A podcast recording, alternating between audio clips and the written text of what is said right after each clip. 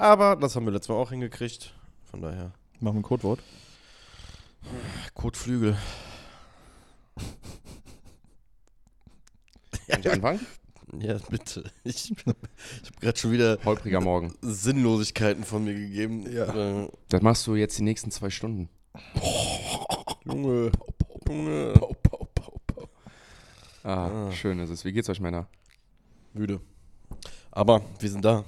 Und wir haben es geschafft.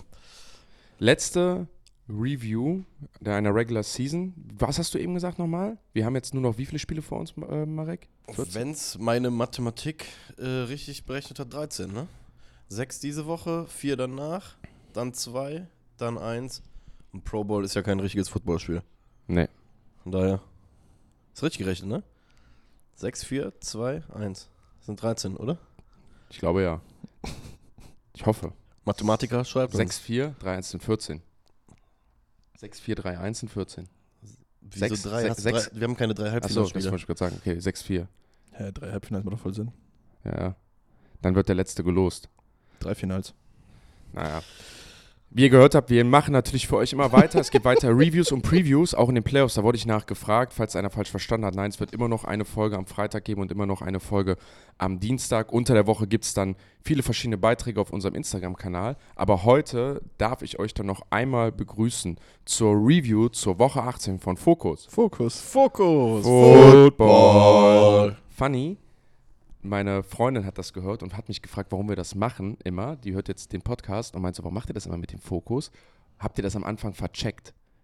Keiner Dass weiß. ihr nicht alle, gleich, dass ihr alle gleichzeitig Fokus sagen wolltet. Und dann habt ihr es vercheckt und habt es einfach weitergemacht.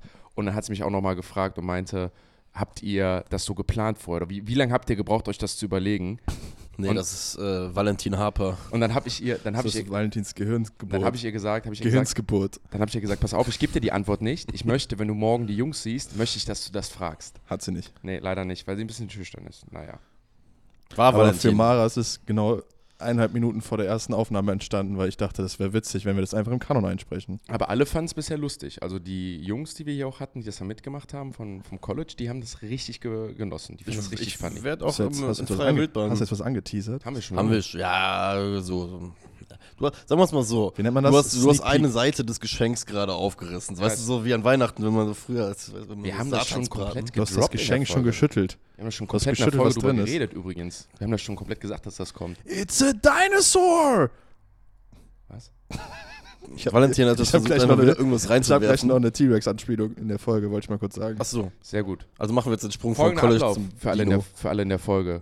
Dann lass uns mal loslegen. Wir fangen heute erstmal an mit dem Black Monday, über die Coaches, die gefeuert wurden, die noch auf dem Hot Seat liegen. Da haben wir uns ja letzte Woche ganz gut präsentiert mit unserer Liegen, Prediction. liegen die auf dem Hot Seat? Sitzen. Okay. Auf dem Hot Seat Nee, noch die, sitzen. die liegen vielleicht auch mittlerweile nur noch. was ist passiert. Und dann gehen wir mit euch einmal jedes Game durch und wie gesagt, die Playoff-Unrelevanten, wo auch viele Backups gespielt haben, werden wir nicht die Spielhandlung durchgehen, sondern mal vielleicht das ein oder andere Happening, uns aber auf die Playoff-relevanten Spiele beziehen und die in Gänze machen. Also, ähm, dass ihr Bescheid wisst, die unrelevanten Spiele, die werden wir dann gleich einfach kurz abhandeln. Wir legen aber erstmal los mit dem, was uns diese Woche erwarten wird, nämlich die Playoffs sind angerichtet. Und wisst ihr, wer eine, wisst ihr, wer eine Gehaltserhöhung verdient hat?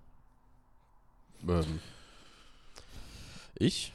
Der, du? Der NFL, der NFL Scriptwriter hat eine Gehaltserhöhung verdient. der Das auch, ist natürlich. AI, glaube ich, da von war Amazon. wirk, das war wirklich wie in Das diesem. ist AWS, glaube ich. Ja, aber das war wirklich wie in diesem, ohne Scheiß, vielleicht ist es jetzt echt, dass die AI übernommen hat beim Scriptwriting, Hat's. deswegen ist es halt so krass. Aber es ist wirklich wie bei diesem Meme von Toy Story, so, hold up, let him cook. So, lass ihn, einfach- lass ihn einfach machen, mal komplett Kreativität feiert. In Woche 1 der Playoffs bekommen wir folgende Matchups. Texans gegen die Browns. Das wäre das Rematch von Deshaun Watson bei den Texans in Houston gewesen. Das ist ja auch mit Trade-Implikationen gewesen. Also für beide Teams ein echt bedeutendes Spiel. Wir kriegen es leider nicht, weil Deshaun Watson nicht dabei ist, steht aber trotzdem dafür so ein Raum. Wir bekommen Packers at Cowboys, das Mike McCarthy Revenge Game. Packers Cowboys in den Playoffs, Valentin, das weißt du, das hatten wir oft. Da stand Mike Don't McCarthy. Da stand Mike McCarthy aber auf der anderen Seite. Das Ende bei ihm und den Packers lief ja dann auch nicht so gut. Inzwischen sind beide Franchises enorm erfolgreich und die Packers fahren jetzt zu den Cowboys und wir bekommen das Mike McCarthy Revenge Game. Dann natürlich Dolphins Chiefs. Wir hatten die riesen, riesen Aufregung in der Regular Season, dass die NFL das Deutschlandspiel zum, Deutschla äh, zum Chiefs Dolphins Game gemacht hat, weil alle meinten, ey, das war ein Heimspiel der Chiefs, wie könnt ihr uns das Comeback Game von Tyreek Hill versauen?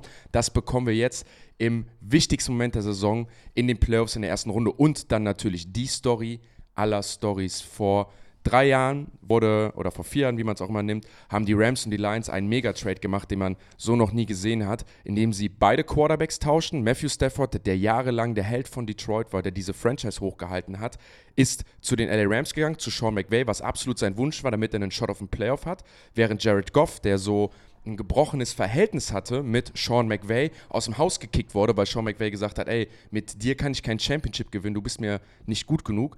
Beide haben wirklich gewonnen. Ich glaube, das ist einer der wenigen Trades, wo man sagen kann, beide Teams haben gewonnen, stehen sich jetzt gegenüber in Detroit und es ist das erste Heimspiel, was die Detroit Lions seit über 30 Jahren in den Playoffs hosten, weil sie das erste Mal die Division gewonnen haben. Und das war der größte Traum von Matthew Stafford immer. Oder das war immer, wurde ihm vorgesagt, dass er der Grund sein wird, weil er auch der Quarterback war, dass sie wegen ihm mal so ein Game haben werden. Jetzt kommt es ganz anders. Matthew Stafford kommt mit den Rams heiß nach Detroit und kann jetzt da trotzdem das erste Playoff-Game mitmachen. Also, wenn es mal Storylines gab, dann die. Ja, hast du mal sehr, sehr schön zusammengefasst. Das wird crazy. Also, äh, die Storylines sind da. Die äh, Paarungen schmecken auf jeden Fall deutlich besser, als ich vor drei, vier Wochen noch ein bisschen befürchtet hatte, weil ich ein bisschen Angst hatte, dass gerade auf der AFC-Seite vielleicht äh, also nichts gegen Colts-Fans, ne? Auch mit all dem, was so passiert ist, eine geile Saison gespielt, aber ich weiß nicht, am Ende des Tages habe ich mich dann sehr über die Texans vor allem gefreut, weil ich glaube einfach, dass die es auch nochmal verdient haben, dieses Jahr mit der Entwicklung ähm, einfach Playoff-Football zu spielen. Und die zeigen es ja übrigens auch einfach mit der Art und Weise, wie deren Saison gelaufen ist, dass man ein Franchise, wenn man eine gewisse Base hat, ja auch schon äh, auf eine gewisse Art und Weise umdrehen kann. Von daher. Wie es zu diesen Playoffs gekommen ist, zu diesen Playoffs-Matchups und wirklich diesen krassen Storylines, dazu kommen wir dann in der Folge und das hat sich an diesem Game Days rausgestellt und natürlich dann nochmal in der Preview werden wir nochmal besprechen, wie krass diese Matchups sind, was die vielleicht nochmal für die Städte bedeuten. Da einmal die kurze Zusammenfassung. Wir haben euch letzte Woche Freitag auf den Black Monday hingewiesen, der Tag, an dem alle Coaches gefeuert werden. Und wir hatten bisher nur zwei Head Coaches, die an diesem Black Monday gehen mussten. Es war einmal Ron Rivera von den Washington Commanders, was relativ klar war. Und ganz überraschend für uns, das hatten wir am Freitag ja noch angesprochen, da kam von euch beiden, nee, äh, Atlanta Falcons haben ganz klar gesagt, Arthur Smith bleibt, braucht euch keine Sorgen machen. Und Arthur Smith war original der Erste, der gefeuert wurde. Er hat es nicht mal bis zum Montag geschafft. Der wurde Sonntag dann schon entlassen. Bisher die einzigen beiden, wir reden ja immer von dem Black Monday. Woran liegt das, dass jetzt sich da Coaches noch Zeit lassen? Werden jetzt noch mehr gefeuert oder sind die anderen safe? Ja, ich denke mal, das liegt einfach daran, dass die Teams einfach unterschiedliche Prozesse haben. Ne? Ähm, hat sich gestern auch äh, durch die, was heißt durch die Bank gezeigt. Ähm, es gibt ja Teams, die einfach ganz klassischen Weg haben mit Exit-Interviews. Heißt, dass du an diesem Montag ja nochmal alle Spieler reinkommen, alle Coordinator ähm, dann ihr Exit-Interview haben. Es gibt Franchises, die machen das halt nicht mehr. Äh, unter anderem unsere Giants. Ähm, sind ein bisschen von diesem, sag ich mal, klassischen Weg abgekommen, aber da ist dann auch dementsprechend viel irgendwie gestern nochmal drumherum passiert, weil das darf man auch nicht vergessen. Ne? Du sagst halt äh, zu Recht nur zwei Headcoaches, aber ähm, auch gerade so an Coordinator-Geschichten, GMs sind ja auch nochmal eine Geschichte, die auch gestern äh, nochmal neu aufgepoppt ist, die ganze Geschichte. Ähm, da ist nochmal ein bisschen was mit reingekommen, aber ich denke, da kommen noch, äh, also es ist realistisch, dass einfach nochmal ein, zwei, drei Namen dazukommen werden, vielleicht auch während wir gerade aufnehmen. Ähm, in Amerika geht gerade die Sonne auf. Äh, heißt. Da früh, ne? Jo. Die sind da früh dran. Warren Rivera äh, wurde gefeuert, das haben wir ja so ein bisschen prognostiziert. Einmal kurz zusammengefasst, Valentin, wie bewertest du den Abgang und war ja wahrscheinlich auch nichts Überraschendes, ne? Nee, also die haben jetzt den zweiten, den zweiten Pick, glaube ich, im Draft, ne? Richtig? Mhm. Haben jetzt hier quasi Pole Position für äh, kompletten Neustart mit, mit Draft-Picks, mit neuem Owner, mit Nummer 2 Overall-Pick, der wahrscheinlich einer der zwei Quarterbacks wird, über die wir hier reden. Also ähm, das, das ist nicht überraschend.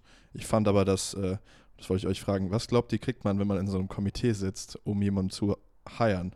Weißt du, was ich meine? Ja. Geld? Also Rick Spielman und so sind anscheinend dabei und auch, ich, äh, was, keine Ahnung, so, so vier, fünf Leute in diesem Komitee. Ich habe jetzt den ganzen Magic Johnson ist da auch drin, habe ich Ja, nicht gelesen. richtig. Der ähm, Harris hat ja einen äh, großen Basketball-Hintergrund und er hat äh, auch, ich weiß gar nicht, ob es in einem Einmal kurz, Interview. können wir einmal erklären, wer das ist. Also das gab Das es ist der, auch der News, ne? Owner, der, der neue äh, Owner, ne? Der, der Washington Commanders, der ist auch Owner der, ist 76ers. Genau. Ne? danke, das hatte ich jetzt auch im Kopf, aber ich wollte es nicht sagen, aber da du es jetzt auch gesagt hast, hat sich das jetzt für mich in meinem Kopf bestätigt. Ja. Aber ist Ja. auch vielleicht auch falsch. Ja, nee, auf jeden Jedenfalls, Fall. ja. aber Der hat einfach ein Komitee zusammengestellt, um jetzt hier sowohl GM als auch Head Coach äh, zu neu anzustellen, so wie ich das verstanden habe, und hatte halt ein paar aus unterschiedlichsten Branchen halt Leute reingeholt, unter anderem ehemaligen GM der Vikings, Rick Spielman, Magic Johnson, halt so ein paar Leute. Und ich frage mich bei sowas immer, was kriegen die dafür? Also die machen das ja nicht für einen für Huni so. Aber nee, das werden die schon kriegen gute ja auch nicht- ich meine, das wird so was sein, wie wenn, keine Ahnung, Porsche sich einen krassen Unternehmensberater reinholt. Ne? Ich glaube, die werden der Aber ähnliche das sind, das, das sind ja so richtig, das sind ja schon krasse Summen. ja. Aber das gleiche habe ich mir zum Beispiel auch bei, beim Bierhoff gedacht, der jetzt ja auch das deutsche Marketing der NFL übernimmt. So, das ist ja nichts, was der für einen 100 extra die Woche macht oder so. Aber das Aber das Consulting. dauert, ja, aber das dauert ist. ja. Also Ach, der Oliver. ja. Kenn den ja, wisst ihr. Ich habe den ja getroffen, den Oliver. Ne? Entschuldigung. Aber ich das- wusste gerade nicht, Das ist ja auch keine 40-Stunden-Woche, würde ich jetzt mal sagen. Weißt du, was ich meine? Ich frage mich immer, was, was, was da so die Gagen sind. Das interessiert mich immer. Aber Ja. ich vermute schon, dass sie hoch sein werden. Jetzt, ich sag mal so, das ist ja, das, was da passiert ist, äh, übrigens äh, etwas, was auch ganz normal im Fußball ist. Der 1. FC Köln hat äh, jetzt letztens auch zum Beispiel seiner Trainersuche ähm, sich Outside Help geholt. Ne? Also, dass du da Dienstleister einfach hast, die für dich den Markt sondieren. Gut, die ähm, Commanders gehen auf jeden Fall einen sonderbaren Weg, ne? weil sie jetzt explizit NBA Personal einfach ausgewählt haben, weil Josh Harris wohl auch äh, durchblicken lassen hat, dass er die äh, Organisation hinter den, äh, hinter den Vorhängen, wollte ich jetzt gerade sagen, sagt man so, hinter den Türen, äh, auch nochmal umändern und verändern möchte. Heißt Hinter den deswegen, Kulissen. Hinter den Kulissen, danke sehr, Entschuldigung. ähm, genau, möchte die Strukturen auch verändern, hat sich dementsprechend dieses Team reingeholt, einen neuen Ansatz in die NFL mit reingebracht. Ich sag mal so, ähm, Ron Rivera hat übrigens auch bei seinem Abgang oder bei diesem Brief auch davon geschrieben, dass er glaubt, dass er in den letzten Jahren einer seiner größten Erfolge war, dass er diesen Culture Change dann in Washington zumindest ein Stück weit vorangebracht hat. Und das ist in meinen Augen jetzt gerade so ein bisschen der, der nächste Schritt, um diese Dan Snyder-Episode noch weiter von sich halt Ja. wegzudrücken. Ne? Weil man muss einfach sagen, die Commanders sind in sehr, sehr vielerlei Hinsicht einfach Trash gewesen in den letzten Jahren. Äh, Ob es äh, in der Legacy ihrer verdienten Spieler war, im Handeln äh, mit, ihren, mit ihren Leuten, die sie dort hatten. Ähm, wie gesagt, deswegen glaube ich, ist das einfach jetzt der Versuch, mit einem neuen Ansatz, mit einem frischen, modernen Ansatz in die NFL reinzugehen. Ob es klappt, werden wir sehen. Ähm, No- bei den Panthers wurde es ja ähnlich mal versucht mit den übertriebenen Summen, viel Anal- Analytics und Matt Rule und da hat es ja we- weniger geklappt. Äh, ich bin gespannt. neuen Ansatz, suchen jetzt auch die Atlanta Falcons. Da nochmal, Freitag saßen wir hier, da gab es auch noch die Nachricht der Falcons-Organisation, nö, Arthur Schmitz bleibt, braucht euch gar keine Sorgen machen. Verliert das Ding ja, Haus. So war es nicht. Es war auf jeden Fall, es gab Reports da draußen, die vermutet haben, dass er bleibt. So. Es war jetzt nicht kein offizielles Statement von den Falcons, die gesagt haben, wir bleiben. Okay, dann habe ich es bei euch falsch verstanden, wie es mir gesagt hat. Auf Ja, der. Arthur, Arthur Schmidt, du hast er hat nicht Unrecht. Arthur Schmidt hat vor drei Wochen hat er schon gesagt, wir, wir spielen die, äh, wir spielen diese drei Spiele zu Ende und es klang auf jeden Fall ähm, deutlich geduldiger, als es dann jetzt Ja, aber das ist ja eine andere ne? Message, als wenn Atlanta Falcons Social Media sagt, Arthur Schmitz bleibt auch kommende Saison Trainer. Und das wäre von der Woche passiert. So, das ist ja nicht passiert. Nee, Nee, das soll ist ich nicht das passiert. aber dass es aus der Organisation nie da Stimmen gab, dass er gehen sollte. Ich glaube, generell lassen die ja wenig durchdringen. Auch die Commanders, wo es ja sehr klar ist, lassen nichts durchdringen. Das muss man ja schon sagen, da ist die NFL ja sehr clean drin meistens. Das müssen ja dann auch irgendwelche Insider berichten. Jetzt muss er doch gehen, ist der allererste Coach, der gefeuert wurde. Und ich muss schon sagen, so wenn ich mir den Falcons-Job jetzt angucke, ist das interessant für einen neuen Headcoach. Vor allem, wenn ich offense-minded bin. Vielleicht kann da jetzt wirklich mal einer hingehen und diese ganzen Waffen einsetzen. Ben Johnson, Hust, Hust zum Beispiel. Kellen Moore, Hust, Hust. Einzige, was du halt brauchst wahrscheinlich, ist ein Quarterback. Ich glaube auch, Atlanta Falcons mit einem besseren Quarterback wäre Arthur Schmitz noch der Headcoach. Also ich finde, das hängt richtig an dieser Position, die einfach nicht gut performt hat. Ja, das kann man ihm zumindest, das kann man ihm zumindest zugute reden, dass er halt in seiner Zeit da nie einen richtigen Quarterback hatte. Absolut. Und äh, auch jetzt hier die zwei Quarterbacks, die er hatte, auch beide nicht performt haben. Also Desmond Ritter, kommen wir gleich drauf, vielleicht kurz beim Spiel, auch wieder wahnsinnige Sachen gemacht. Also wow. Ähm, das sind nicht, also du kannst in der NFL einfach in, auf dem Level nicht gewinnen, wenn du keinen Quarterback hast, der zumindest, sag ich mal, below average mindestens ist. Ja. Ähm, also sollte schon einer der besten 35, 36 Quarterbacks sein, die es gibt. Und ich glaube, das war bei den Falcons dieses Jahr nicht der Fall, bei beiden nicht. Und dann hast du halt einfach ein Problem. Ja, aber nichtsdestotrotz, ich freue mich einfach drauf zu sehen, dass wir jetzt mal eine andere Perspektive bekommen in diesem Team mit den ganzen Playmakern, dass wir mal sehen, was ein Kai Pitts wirklich kann oder vielleicht auch nicht kann, dass wir mal sehen, was Bijan vielleicht wirklich sein könnte, wenn er die Carries bekommt, wenn er die Usage bekommt, was einen Drake London auch macht, wenn er nicht nur fünf Prayer-Programm pro Spiel, sondern vielleicht auch mal Jo. hier und da ein Possession-Receiver ist, so wie ein Pittman es gerade ist, aber dann nochmal tief geht und nochmal den, den Contested Catch gewinnt. Also ich freue mich drauf. Ähm, kann fast nur besser werden, glaube ich. Ja, Arthur Black meinte übrigens, ähm, der Hauptgrund ist einfach fehlende Entwicklung. Hat, hat so ein bisschen durch die Blume gesagt, dass es denen eigentlich schon sehr, sehr schwer gefallen ist. Ähm, und das Ganze wurde dann auch nochmal perfekt in einem Tweet untermalt, den ich gefunden hatte. Ähm, von 2021 bis 2023 war er da, jede Saison äh, 7-10 geendet und in jedem Jahr mit dem Nummer 8 Overall-Pick dann in diese Saison gegangen. Also Stagnation ähm, at its finest. Ja, das ist doch, wie heißt nochmal der Ex-Head-Coach der Rams, der Jared Goff damals gedraftet hat? Jeff Fish- Fisher. Jeff Fisher. Da habe ich nämlich auch Das im gesehen, meint so, the Atlanta Falcons just make the wrong decision und so. Äh, Arthur Smith knows it's not just all about winning. Äh, da gibt es auch das grandiose Head, äh, ich mache danach weiter, aber da gibt es auch das grandiose Zitat, wo doch mal Jeff Fisher bei Hard Knocks war und dann gesagt hat, hier bla bla bla, keiner muss ihm was erklären, er, er weiß einiges über Winning und so und wenn die Leute reinkommen, ihm was erklären wollen, dann haben sie so eine Statistik aufgeführt, dass er so eine Winning Season in seiner, in seiner Karriere hatte, aber dann da saß und am Motto, ey, ich weiß komplett, wie hier alles läuft und wie alles abgeht. Danach kam noch der Cut, wo der dann angeln ist, ne? War das nicht diese, diese, diese Daran Szene? kann ich nicht mehr so ganz. Boah, ich glaube schon. Naja. Bitter. Naja, die beiden Headcoaches hier, die müssen sich gar keine Sorgen machen, dass sie gefeuert werden. Miami Dolphins gegen Buffalo Bills hatten einen Showdown in Miami für die Krone der AFC East und das Ding ist schon wieder an die Buffalo Bills gegangen. Buffalo Bills schlagen die Miami Dolphins in beiden Division Games. Man kann dann auch sagen, das hat die Division dann komplett entschieden. Und für Miami muss ich sagen, das sieht schon nicht gut aus, ne? Hast das letzte Spiel gegen dein Division Rival zu Hause und gehst schon wieder unter 21-14. Also ich glaube, da gibt es so das ein oder andere NFL-Team, was in den Playoffs steht, was irgendwie shiny war, was aber diese Shininess nicht richtig mitziehen kann, weil sie halt in den großen Momenten nicht performen. Und das haben sie diese Woche auch wieder nicht gegen die Bills geschafft. Josh Allen hier wieder ähm, der MVP des Spiels geworden. 38 Attempts, 30 Touchdowns, fast 360 Passing Yards, zwei Touchdowns, zwei Interceptions. Dazu kommen wir gleich. Das war wieder ein bisschen wie ein Maniac so, aber auch wieder 15 Carries für 67 Yards. Also der Mann hat mal so single-handedly über 410 Total Yards gehabt in so einem wichtigen Spiel, wo sie dann mit einem Touchdown gewinnen. Ist dann wieder sowas. Ich glaube, Josh Allen wird den dem MVP nicht bekommen, aber das baut halt diesen MVP-Case, finde ich, nochmal auf. Und in so einem Moment, wenn die Pistole auf der Brust liegt für den Number Two Seed in, in, in der Conference, da so zu performen, das, das ist schon stark. Ja, also ich finde, es war wieder, es war irgendwie so ein passendes Spiel für die Buffalo Bills für dieses Jahr. Ähm, es sich selber irgendwie permanent schwer gemacht. Nie aber komplett irgendwie so gefallen, dass sie sich irgendwie out of range gebracht haben.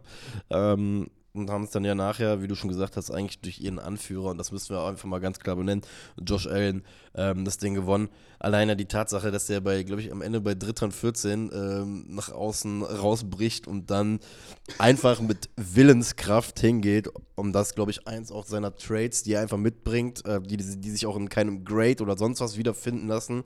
Der Typ ist halt einfach ein geiler Baller, ne? Der ist ein, einfach, er ist ein geiler Footballer, der einfach auch das Herz am richtigen Fleck hat für den Sport. Das ist jetzt total unanalytisch, sage ich jetzt ganz ehrlich, ne? Aber das rein aus Sportästhetik geil anzugucken und er gibt dir als ähm, Fan von einem anderen Team, der sehr neutral auf das Ganze guckt, aber schon so das Gefühl ist von, boah, wenn ich mir einen Typen und einen Quarterback aussuchen könnte, wie der sein sollte, rein vom Typen her und vom Spielwesen her, gib mir einen Josh Allen. Gib mir einen Josh Allen, bei dem du immer das Gefühl hast, dass da immer noch diese extra 5 bis 10 Prozent kommen können. Ja, meinst du, Bills-Fans würden dir widersprechen bei so dem einen oder anderen Patzer, den Ey, ich ich-? Ja, Ich sag ja, das ich ist eine Perspektivengeschichte. Ich glaube echt, ne? die Auf Meinung hier bei uns im Podcast ist ja, nee, ich bin voll bei dir. Das ist ja genau das Ding. Josh Allen, wir lieben dich. Aber Josh Allen, du bist auch manchmal einfach äh, Freak. ein Freak. So, Ist einfach weißt, du bist so. auch manchmal einfach crazy so, ne? Ich glaube, das macht's halt schon aus. Also, ich glaube, bei most entertaining Quarterbacks gibt es wenig, die sich mit Josh Allen in eine Liste rein dürfen. Ja, ich will da gleich drauf eingehen, auf die Picks. Ich will einmal kurz ähm, das Narrativ ein bisschen äh, begraben, dass das hier eine Dominaz Domination war. Domination. Domin- Dominante, dominante Dominierung. Leistung. Also die äh, Dolphins gehen mit 14-7 in die Halbzeit, ne? Ja. Und haben auch noch diesen riesen, das riesen Momentum-Play vor der Halbzeit, wo sie äh, den, den Johnson an der Ein-Yard-Linie stoppen mit einem Wahnsinns-Tackle und die Bills den keine Timeouts mehr haben, den Ball nicht geklockt kriegen und dann äh, gehen die Dolphins in, mit einer Führung in die Halbzeit, ne? Die Bills hätten da scoren können und haben danach auch den Ball bekommen. Das heißt, es hätte ein 14-Punkte-Swing sein können, den sie quasi abgewendet haben. Und äh, die gehen mit 14-7 in die Halbzeit und dann in irgendeinem Drive in der zweiten Halbzeit kommen die Bills in die Red Zone, dritter und 13 und dann macht Christian Wilkins was mit einem Rookie, mit dem Torrance, schlägt ihn sofort und macht eins der besten Defensive Plays, die ich dieses Jahr gesehen habe. Ne? Also sackt nicht nur Josh Allen, sondern nimmt bei dem Sack ihm den Ball noch aus der Hand und landet drauf und recovert ihn selbst. Also ähm, hat nicht nur den Sack gemacht, hat einen Fumble geforst und den Fumble selber recovered. Also das alles drei in einem Play und auch in einer Motion. Und dann wird dieser Dolphins Drive aber gekillt von Penalties und was auch immer. Und dann kommt dieser Punt, der dann zurückgetragen wird für einen Touchdown. Und dann steht es 14-14. Also ich sag dir ehrlich, wenn dieser Punt Return Touchdown, was ein Special Teams Play ist, wo wir wieder da sind, wo ich sage, Special Teams können ein Spiel entscheiden, wenn du scheiße drin bist. Ich glaube nicht, dass sie ein Spiel entscheiden können, wenn du richtig gut drin bist. Also Special Teams kosten dir quasi den Sieg, wenn du kacke drin bist, aber führen niemals dazu, dass du ein Spiel unbedingt gewinnst. Zählst Also, du da Kicking mit rein? ja, Also wenn ich Also Justin wenn Tucker 5 von 5 über 50 Yards ist, würdest du nicht sagen, das gewinnt der Spieler, weil es einfach verdammt gut ist? Wenn du 5 über, über 50 Yards so. ist die Frage, was ist expected und was nicht. Also du expect ja schon von einem Kicker, dass er von fünf Field Goals mindestens vier macht. Ja, So, weißt du, was ich meine? ja ich guck mal nach, was die Statistik ist, aber ja.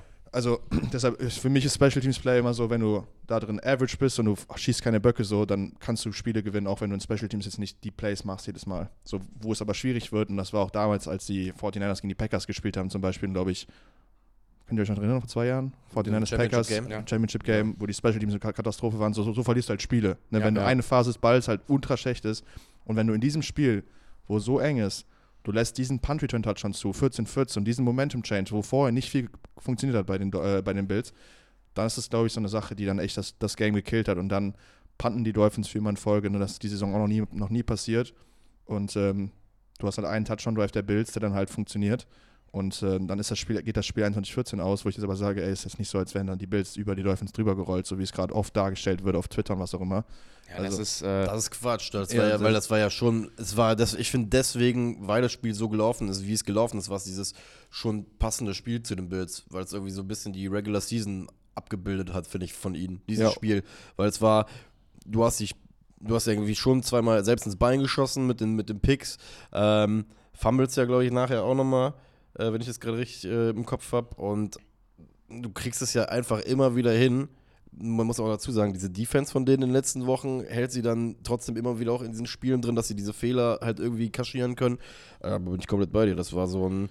Ähm, Also ich würde ich würd fast positiv für die Dolphins münzen tatsächlich. Also dass sie in dem Spiel Mit mithalten Ausfällen? konnten mit den Verletzungen. Jo. Ich will jetzt nicht sagen, dass die Bills keine Verletzungen haben, ne? aber so ein Waddle und Mossad haben wir gesehen, wie wichtig die sind und wie viele Touchdowns sie auf ihren Namen haben für die, für, für die Dolphins diese, dieses Jahr schon. So wenn du die jetzt mal noch dazu rechnest und die Dolphins waren competitive mit dem Roster, das sie gerade haben, ohne ihre zwei besten Edge-Rusher, was auch immer. Also wenn ein Team verletzt ist dieses Jahr, sind es ja die Dolphins. Also wir haben es über die Bills gesagt am Anfang, aber die Dolphins sind ja richtig krass im Nazareth, wie du so schön sagst dann immer. äh, das, also ich finde es fast äh, positiv für die Dolphins tatsächlich, dass sie hier competitive fahren so lange. Und ähm, ja, das ist halt, endet dann auch unglücklich, ne? Wenn du halt einen Pick wirfst auf, auf Chase Claypool, weil Tyreek Hill vorher rausgeht, weil er einen bösen Hit kriegt und Chase, Chase Claypool, könnte man auch argumentieren, dass er die Route einfach nicht äh, shaved nach unten, also negativ wird, sondern einfach quasi eine Outroute hochrollt und der Ball deswegen undercutted wird. Was ein Tyreek Hill wahrscheinlich nicht gemacht hätte, weil er nicht Chase Claypool ist so. Dann ist das auch kein Pick und dann sind die Dolphins auch noch im Spiel. Also, ähm, das sind so. Ich würde aber mal, ich möchte einmal hier nur eingreifen, so ein bisschen auf die Dolphins-Bremse drücken. Das hast du mal so schön gesagt bei den Ravens. Ich finde, wenn man so einen Case für eine Mannschaft baut bei knappen Spielen, kannst du das in jedem Absolut. NFL-Spiel immer. Also ich finde, weißt du, was du meinst? Ich finde, das spricht einfach für diesen hochqualitativen Absolut. Football, Nee, den absolut, wir das sehen. will ich- Und ja. ich, ich finde, das ist ein guter Case, den du aufbaust, dass es so ist. Andersrum, wenn jetzt hier die Bills verloren hätten, könnte man das halt genauso. Ich könnte jetzt auch bei den Bills vier, fünf Plays rausholen, wo ich sage, ey, eigentlich haben sie die dominiert, aber guck mal, und ich finde, das macht es ja dann in diesen späten Games so aus, dass man es genau immer so geil festmachen kann an Special Teams, an den Plays. Also ich will Ja, gar nicht es widersprechen. nicht, so wie bei den Eagles jetzt, weißt du, der Downfall der Dolphins, dass sie in ihren, in ihren Games nicht, nicht Ja, drin waren. es ist sondern kein die sind Downfall. immer noch competitive Nein, so. Nein, Haben einfach Ja. jetzt hier zwei, drei Plays gehabt, Voll. die gegen sie gelaufen sind. Voll. Das, ich glaube, das ist das Ding. Ich glaube, den Dolphins kannst du halt dieses Cowboys-Ding vorwerfen, was man immer hat. Dieses, ey, gut sein, splash, special, special sein, Punkte aufs Board bringen, über die ganzen Stars haben, aber einfach viele wichtige Games nicht gewinnen und dann halt immer sagen, ja, es liegt, also dieses Plakative, es liegt an den wichtigen Games, deswegen schafft ihr es nicht. Und wenn man dann ja bei die tiefere Analyse geht, sieht man ja, ey, es ist einfach die NFL. Das ist ja auch dieses Vikings dann Phänomen, wo du sagst, wenn du zehn Games mit One Possession gewinnst, was ist das jetzt? Ist das eine Qualität für dich oder spricht es gegen dich, weil du in Titan Games ja. bist? Und es ist eher immer, für, spricht es für dich, dass du überhaupt in diese Situation kommst, dass es so tight ist. Also, dass die Dolphins überhaupt mit Top-Teams mitziehen können und da immer nur mit wenigen Spielsituationen gewinnen oder verlieren, spricht meiner Meinung nach immer für sie. Ja, auf jeden Fall. Ich bin, muss aber noch sagen, ich bin bisschen, was heißt nicht besorgt wegen Tour. Ähm, muss einfach sagen, die letzten vier Wochen hat er halt sehr, sehr gute Defenses gesehen. Ähm, Stats sind okay, aber es ist jetzt nicht so, dass ich halt sage, dass das, äh, da war halt nicht einmal so dieser Ausreißer halt zumindest auch drin, ne? wo du halt jetzt sagen kannst von wegen, ey, das war jetzt Elite oder war, war sehr, sehr, sehr gut. Ähm, Deswegen, ich bin da wirklich gespannt, wie, ähm, vor allem wie er da jetzt in den nächsten Wochen performt. Muss aber dazu sagen, Hill ist schon wieder auch ein bisschen banked up vom Platz ge, äh, gehumpelt. Es wird in den Playoffs jetzt nicht weniger werden, die Attention auf ihn drauf. Da bin ich halt jetzt einfach wirklich gespannt. Ähm, ich weiß nicht, ob das so ein Riesensieg für Miami war. Ich glaube, denen ist schon ganz, ganz bewusst, dass sie gerade zur falschesten Zeit eigentlich äh, sehr, für, die äh, für die Bills. Was? Du hast Riesensieg für Miami gesagt gerade. Ja, du hast ja eben gesagt, von wegen, dass das so, mental sorry, äh, okay. Theo eigentlich irgendwo ja. ein Sieg für Miami, Miami war. Boah. Das war vielleicht ein bisschen hart formuliert. Ja, ich weiß, ich weiß ich was, was du meinst. Man, man kann es auf jeden Fall, also man nochmal, wenn man gegen die Bills, die dann Number 2 Seed sind, die so hot sind in den letzten Games. Ich sag mal so, die Cowboys sahen nicht so gut aus gegen die ja, Bills. Ja, und weißt du, so ein Josh, weißt du, wir reden hier von einem Josh Allen über 410 Yard Game und das knapp zu verlieren, mit einem, wie du sagst, mit so einem riesen Punt, dann zu sagen, ah, die Dolphins sind hier untergegangen. Ich glaube, das wolltest du damit, damit nee, auch sagen. Ich glaube, was ihnen halt wehtut, ist halt, und das ist das nächste Spiel, zu dem wir dann danach kommen, du triffst halt jetzt, also das ist halt dann das Ding, das Spiel mal weggelassen, aber was halt dir richtig, richtig wehtut, ist das mentale Ding von, wir haben das Spiel verloren und der Unterschied von, ich empfange jetzt die Steelers wo ich glaube, da gewinnst du als Dolphins. Das ist das einfachste Playoff-Game, was es gibt in der AFC mit Abstand. Und darf in Woche 2 dann nochmal ein Heimspiel haben in den Playoffs zu, ich fahre Woche 1 ins Arrowhead zu Patrick Mahomes und den Kansas City Chiefs, die eine Woche gerestet haben, ist, glaube ich, mental einfach was anderes. Also ich glaube, das, das ist ja auch mal die Sache, die man bei Tom Brady oder bei allen gesagt hat, ey, scheiß drauf, wie die die Season gespielt haben. Ist völlig egal. In den Playoffs ist Playoffs. Da geht es darum, wer ist die bessere Mannschaft. Und da sage ich immer noch, ey, alle Karten gemischt, da steht immer noch ein Paddy Mahomes jetzt und ich glaube, Paddy Mahomes im Arrowhead zu spielen, ist halt, ich glaube, etwas unentspannter als zu Hause gegen Mason Rudolph. Absolut. Absolut. Ich will einmal kurz auf die zwei Picks eingehen von Allen. Also der erste war. Der Hot Take übrigens, ne? Ähm, der erste war ja, der erste war ja auf Eli Apple, ne? Ähm, sah für mich aus wie eine Misskommunikation. Also es war ja gegen den Blitz. Ähm, und Gibbs läuft nach innen. Ich glaube, Josh Allen erwartet, dass er einfach stehen bleibt. Man sieht halt aus, als würde er einfach den Ball zu Eli Apple werfen. Äh, weiß ich jetzt nicht genau, wo da der Fehler liegt, das werden wir nie wissen, aber äh, ist jetzt nicht so, als hätte er da einfach wieder mit Josh Allen ein Play, dummes Play gemacht. Das zweite sieht dann schon eher so aus, aber wenn man auch da Kontext reinpackt, ist es Vierter und zwei, ne? Also das Vierter und zwei ist ein Broken Play, Josh, Josh Allen läuft nach rechts raus und äh, Fakt ist, wenn er hier jetzt nicht den Ball loswirft oder so, ähm, ist sowieso ein Turnover und Downs an der 30, 40 Yard Linie so wirft er den Ball noch tief, der Ball wird in der Endzone gepickt, so ist der Ball an der 20, also du kannst fast sagen, dass das hier die, der schlauere Wurf war, einfach von, von der Field Position her. Nichtsdestotrotz hätte er wahrscheinlich Kincaid in der Flat gehabt für den First Down, wenn er den Read richtig nimmt am Anfang. Aber wenn man das mal ausklammert, so äh, ist dann der Wurf und so auch gar nicht so verrückt, wie er vielleicht aussieht, weil, wie gesagt, war Vierter und zwei, kann man, kann man in der Situation dann mal machen. Das weiß Josh Allen auch, ne, dass du in, äh, in, der, in der Situation dann halt auch so ein Armband werfen kannst, ohne großes Risiko, weil am Ende war der Ball an der 20 und er war da an der 40 gewesen. Also, äh, weißt du, wer das immer gemacht hat? Eli. Das habe ich bei Eli gelernt. Ernsthaft. Eli hat in seinem, früher in seinen Joints-Zeiten häufig, wenn er, wenn er, wenn es von der Feldposition gepasst hat, genau die Sachen gemacht. Oh, ist, das, das halt auch der, ist das jetzt der Hall of Fame Case Verteidigungs vorgezogene. Ich, ich, sage dir also gerade, so, er tut etwas wie ein zweifacher Super Bowl-Winner. Ja, also mein richtig. Vater, von wo ich einfach sage, was der mir als kleines Kind gesagt hat, das ist für mich bare Münze, das wird auch immer so bleiben, muss so. Der hat mir nämlich auch immer gesagt, wenn du Quarterback spielst, wenn du Dritter und Eins hast, wirf einfach ein tiefes Ding. Ob das jetzt, ob der, wenn er den an der Eins fängt, ist ein guter Punch, scheiß drauf. So. Ja. Und wenn mein Vater das sagt, dann ist das ein Riesenplay. Ich schreibe also, das auch nochmal auf die Liste auf. Eli Manning, Hall of Fame Quarterback, das machen wir in der Offseason. Da freue ich mich sehr drauf. Ja, weil äh, das wird wild. Können die Kameras so lange aufnehmen? Aber dafür möchte ich, ohne Scheiß, dafür, müsst, dafür möchte ich bezahlt werden, dass wir das rausgeben für die Streiterei.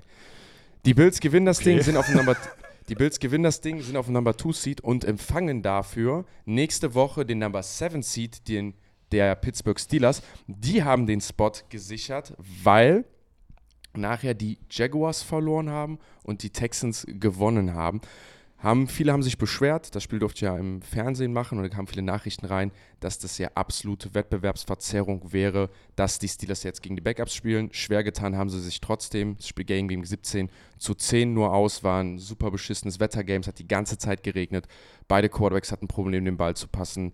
Gab dann auch viele Turnover Richtung Fumbles etc. Also Warren hatte Fumbles, äh, der Mason Rudolph hatte, hatte einen Fumble. Beide hatten zwei. Edwards hatte auch einen Fumble. Also Melvin Gordon auch. Melvin Gordon hatte auch schon, es war Melvin Gordon, nicht Edwards, oder? Aber Edwards hatte auch Ja, eins. Edwards hatte auch, okay, dann hab's auch richtig im Kopf. Ähm, also ähm, e- extrem turnoverlastig. Am Ende gewinnen dann halt die Pittsburgh Steelers mit einem dicken Touchdown von Deontay Johnson, der über 60 Yards geht. Mason Rudolph vom Statsheet sah ganz okay aus, aber wirklich war kein schönes Footballspiel. Die Steelers schaffen es nicht nur, einen Winning Record zu haben, sondern schaffen es auch, in die Playoffs zu kommen. Mir fällt nicht viel ein. also sagen wir so ganz ehrlich, also Wett Wettbewerbsverzerrung oder so nicht, das, ist so ein bisschen wie, ähm, würde ich jetzt mal mal sagen, von der Argumentationslinie wie bei der Vertragsgeschichte mit Russell Wilson. Das ist halt einfach so eine Sache in der Liga. Du weißt ja, dass sowas passieren kann. Ne? Heißt, wenn du ein gutes äh, Franchise bist, kannst du ein bisschen vorausschauend irgendwie denken, wenn du in Woche 10 bist, dann kannst du ja gewisse Szenarien ausmalen. Dann kannst du halt auch manchmal davon ausgehen, dass äh, gewisse Gegner gegen ein Team spielen werden, die resten werden. Das ist ja jetzt nichts Neues, von daher. Also ich sag mal so, ne, wenn ich mal kurz das Case zu bauen für zum Beispiel die Jaguars. Die Jaguars haben ein deutlich schwächeres Schedule als die Steelers. Da, da kann man ja hingehen. Das ist Ja. ja ein Argument von Valentin zu sagen, dass das ist doch schon eine Wettbewerbsverzerrung an sich, dass manche Teams einfach gegen absolute Grottenteams spielen und dass manche Teams wie in der AFC Valentin North, wehrt sich schon. ja, aber dass manche Ja, Teams was wie in ist der das, warum ist das mein Argument? Das habe ich nie ja, gesagt. lass schon mal ausreden, dann Okay. hast du es. Dass manche Teams in der AFC North voll die Bomben-Teams spielen die ganze Zeit. Ähm, und dass dann zum Beispiel ein Division-Winner in der South mit einem negativen Rekord reinkommt, aber das bessere Team nicht, das ist ja schon eine Wettbewerbsverzerrung so an sich. Also das ist ja schon das Unfaire. Jetzt hat sich der Kreis geschlossen, danke. Ne? Heißt ja im Endeffekt, die Steelers spielen einfach ein bombenstarkes Schedule. Es ist ja schon ein Nachteil, dass sie gezwungen sind, einmal gegen die Ravens zu spielen, was das beste Team ist. Und die Ravens erspielen sich dann halt hinten raus so ein freies Spiel. Also, Ja. weißt du, ich finde, irgendwie gleicht sich nachher immer aus. Das ist übrigens das erste Mal, dass eine Division alle in der Division einen Winning Record haben seit 1938 oder so. Oder zumindest in der Super Ich habe gelesen seit dem Merger. Ja, oder- ja, ja, wieder aber, ab, aber, genau, und musst du wieder ja, ja, genau daran aber das ist ja, denken. ey. seit dem Merger Super Bowl-Ära ist ja ist das, das gleiche? Es müsste. Jetzt muss einfach einer wieder Deswegen heißt es ja der Super Bowl, weil da die Karl. beiden. Karl weiß auch nicht. Karl, Karl schüttelt auch noch Äh, den Kopf. Checken wir gleich noch Ja, ab. die haben bei Red Zone dann irgendwas einge, ein, äh, Hey Jamie, can you pull that up? ähm, hat dann bei, äh, die haben in der Red Zone dann irgendwann die Division angezeigt. Ähm, es war irgendwas mit einer 3 vorne, 1938, 36, 33, was Jetzt auch immer. und jetzt komme ich rein und fuck halt jeden ab. Ja, normal. Man hat ja auch ein Spiel mehr, deswegen gab es ja früher Even Records. So, und jetzt hast du halt das Ja. eine Game mehr. Du hast nicht nur ein Spiel mehr als 1938, Jan. Das sind schon ein paar. Ja, aber du kommst ja, früher hat's ja immer die Chance, war ja immer ein Even Record dann am Ende, deswegen kann ja nicht jeder ein Winning. Ist, ne, macht's nicht krass. Also es ist halt immer noch krass, krass, krass. Ich möchte nur kurz sagen, Ja. äh, dass du jetzt, jetzt halt immer auch einen Winning oder einen Losing Record hast. Ja. Die Ja. Chance eines Even Records wurde dir Ich fand es interessant, dass George Pickens den Ball nur ein einziges Mal berührt hat in dem Spiel und das war mit 1,33 left im dritten Quarter und hat einen, einen End-Around oder einen Jet Sweep bekommen. Schön Wetter- however you wanna call it. Sonst hat er eigentlich kein einziges Target bekommen. Ähm, ja, fand ich interessant nach den zwei, drei Spielen, die er gespielt hat. Und dann habe ich das erste Mal gedacht, auch, auch ob es vielleicht schwierig ist, George Pickens anzuwerfen, wenn er nicht open ist, wenn du halt nicht werfen kannst, weil der Mann nur Contested Catches gewinnt. Das war so mein erster Gedanke in meinem Kopf. Aber das macht doch gar keinen Guck mal, liebes. Warte, Danke, warte, deshalb warte, war es auch warte nur ein. Gedanke. Aber ja. warte mal bitte kurz, wir müssen, das müssen wir jetzt, bevor Ist, die ist, Leute der den Receiver, scharfen ist der Receiver, checken. der die besseren Routen läuft, Deontay Johnson dann vielleicht doch der Mann gewesen, der im Spiel das Spiel Nee, entscheidet? also du willst mir erzählen, in einem Ey, so warte, warte warte- mal bitte, bevor du jetzt anfängst, für die Leute da draußen, es gibt ein, eine interne Diskussion. Die haben wir doch schon hier Oder haben wir auch ausgeführt. hier schon Ja, ausgeführt. Entschuldigung, haben wir sogar hier reingebracht. Jungs, das war nicht ernst ist- gemeint. Das war ich mag, ich mag, Nö, jetzt hast du mag kurz sagen, ich mag nur kurz sagen. Ich habe gerade das gemacht, was viele Leute immer machen, wenn sie Ach so. irgendeine Storyline Dankeschön. machen. Sie nehmen sich ein Spiel und drehen das so, wie sie wollen und können damit ihre Storyline. Ich habe da null Kontext reingebracht Dankeschön. gerade. Ich, Ja, mag, ich, mag das war dazu, extra. ich mag dazu sagen, dass der ganze Kontext vom Spiel halt da echt wichtig Ja, ist, ich- dass Ach was. das halt einfach wirklich das grottig gepasst war von allen und dass Deontay Johnsons Statsheet sieht halt Granate aus, aber das hat wirklich bei diesem einen Catch passiert, wo ich glaube, alle dachten so, Alter, wo hat der das auf einmal rausgeholt? Wie viel Ding. waren das? 75 Yards, ne? Das Und Play Mason Rudolph hat insgesamt aber 152 der Wurf war geworfen. übrigens der Wurf, ne? Also der Ball, den er da wirft, Mason Rudolph und generell das ganze Ding Ich war weiß aber auch nicht, Granate. was die Safeties da machen. Aber das ist halt, das ist halt so eine Sache von, ey, du bist die ganze Zeit nur gelaufen, du habt keinen einzigen Pass gespielt, so der angekommen ist, so warum soll ich den Lauf überhaupt ansatzweise respektieren? Und beide Safeties gehen runter und dann hittest du halt so ein In-Post-Ish Ja, so ein Bang, ich weiß schon fast wie so ein Bang 8, ne? so acht Steps und dann ins Loch. Aber der Ball ist halt, also muss man sagen, So. weißt du, weißt du, an wen die Steelers mich erinnern? Leute, Freunde. Ich habe gar nichts gemacht. Ich habe gar nichts gemacht. Ich habe nur ein Bier getrunken. äh, Mal weiter, bitte, ey. ich möchte möcht einmal sagen, weißt du, an wen die Steelers mich erinnern? Könnt ihr direkt absegnen oder nicht? Die Steelers erinnern mich unfassbar an die Denver Broncos mit Tim Tebow. Laufen den Ball die ganze Zeit, spielen Defense, haben einen Quarterback, der eigentlich nicht so richtig passen kann, der wirft dann halt kurze Pässe und einmal so wirft er so ein tiefes Ding, die Receiver machen voll das Riesenplay für ihn, so wie damals, äh, wer war das, Thomas und die gewinnen halt Spiele dadurch und jetzt sind sie in den Playoffs. Dazu habe ich die Offense mit Tim Tebow nicht so vor Kopf gerade, ehrlich gesagt. Kann ich jetzt nicht zu sagen. Ich fand äh, wichtig für die nächste Saison, JJ, ach, nächste Saison, nächstes Spiel. Ja, das äh, TJ Watt ist raus wahrscheinlich oder wird wahrscheinlich dämlich, spielen, ey. aber Mhm. Also Der hab wird ich habe raus. gestern schon gelesen, die früheste, was die. Aber ich sag mal so, Zwei Wochen.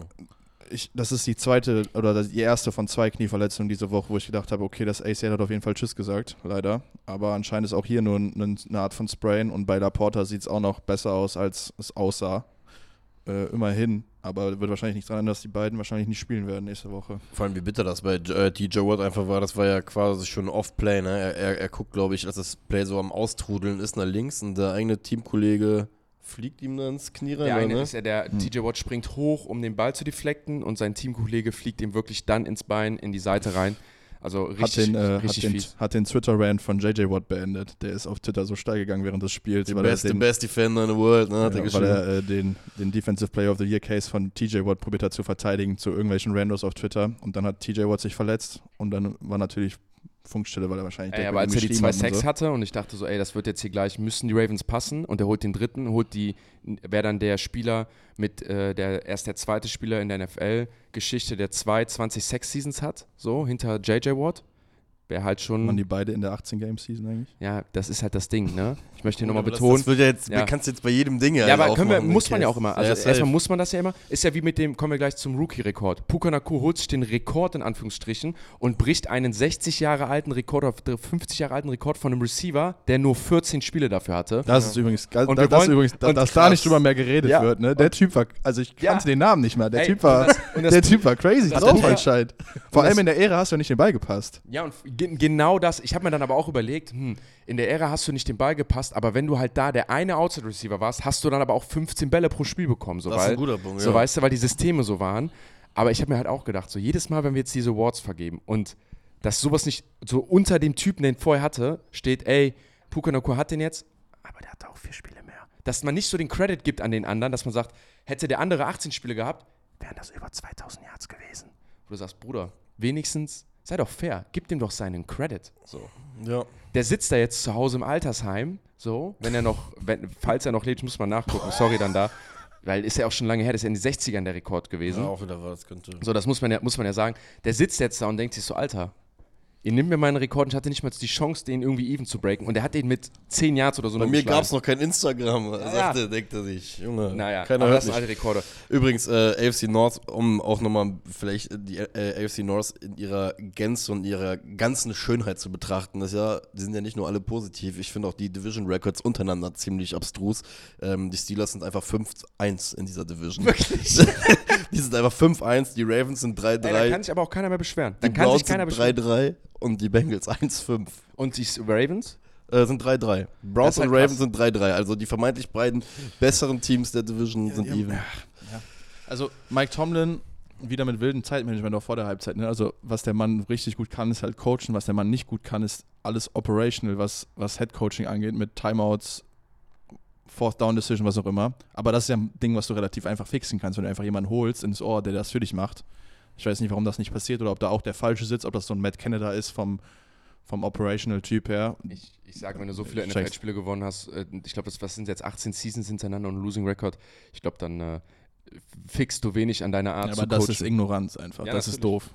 Ja. Naja. Ist Ja. halt Genie und Wahnsinn sind dann auch meist oft beieinander. Wobei ich will, ohne Scheiß, das sind so Situationen, ich sage, ich möchte ihn kritisieren für das, was ich weiß, was richtig ist, ne? wo ich der Überzeugung bin, aber ich habe auch Angst davor, einen Headcoach zu kritisieren, der halt so viel Erfolg hat und dem dann zu sagen, der macht's falsch. Weißt du, was ich meine? Das ist dann immer noch so dieses, mh, schwierig. Da Mhm. müssen, muss man trotzdem versuchen, und ich sage es jetzt wieder, und es ist mir egal, der Robin hat mich nämlich verarscht beim Werfen. Ich will einfach objektiv bleiben. Okay.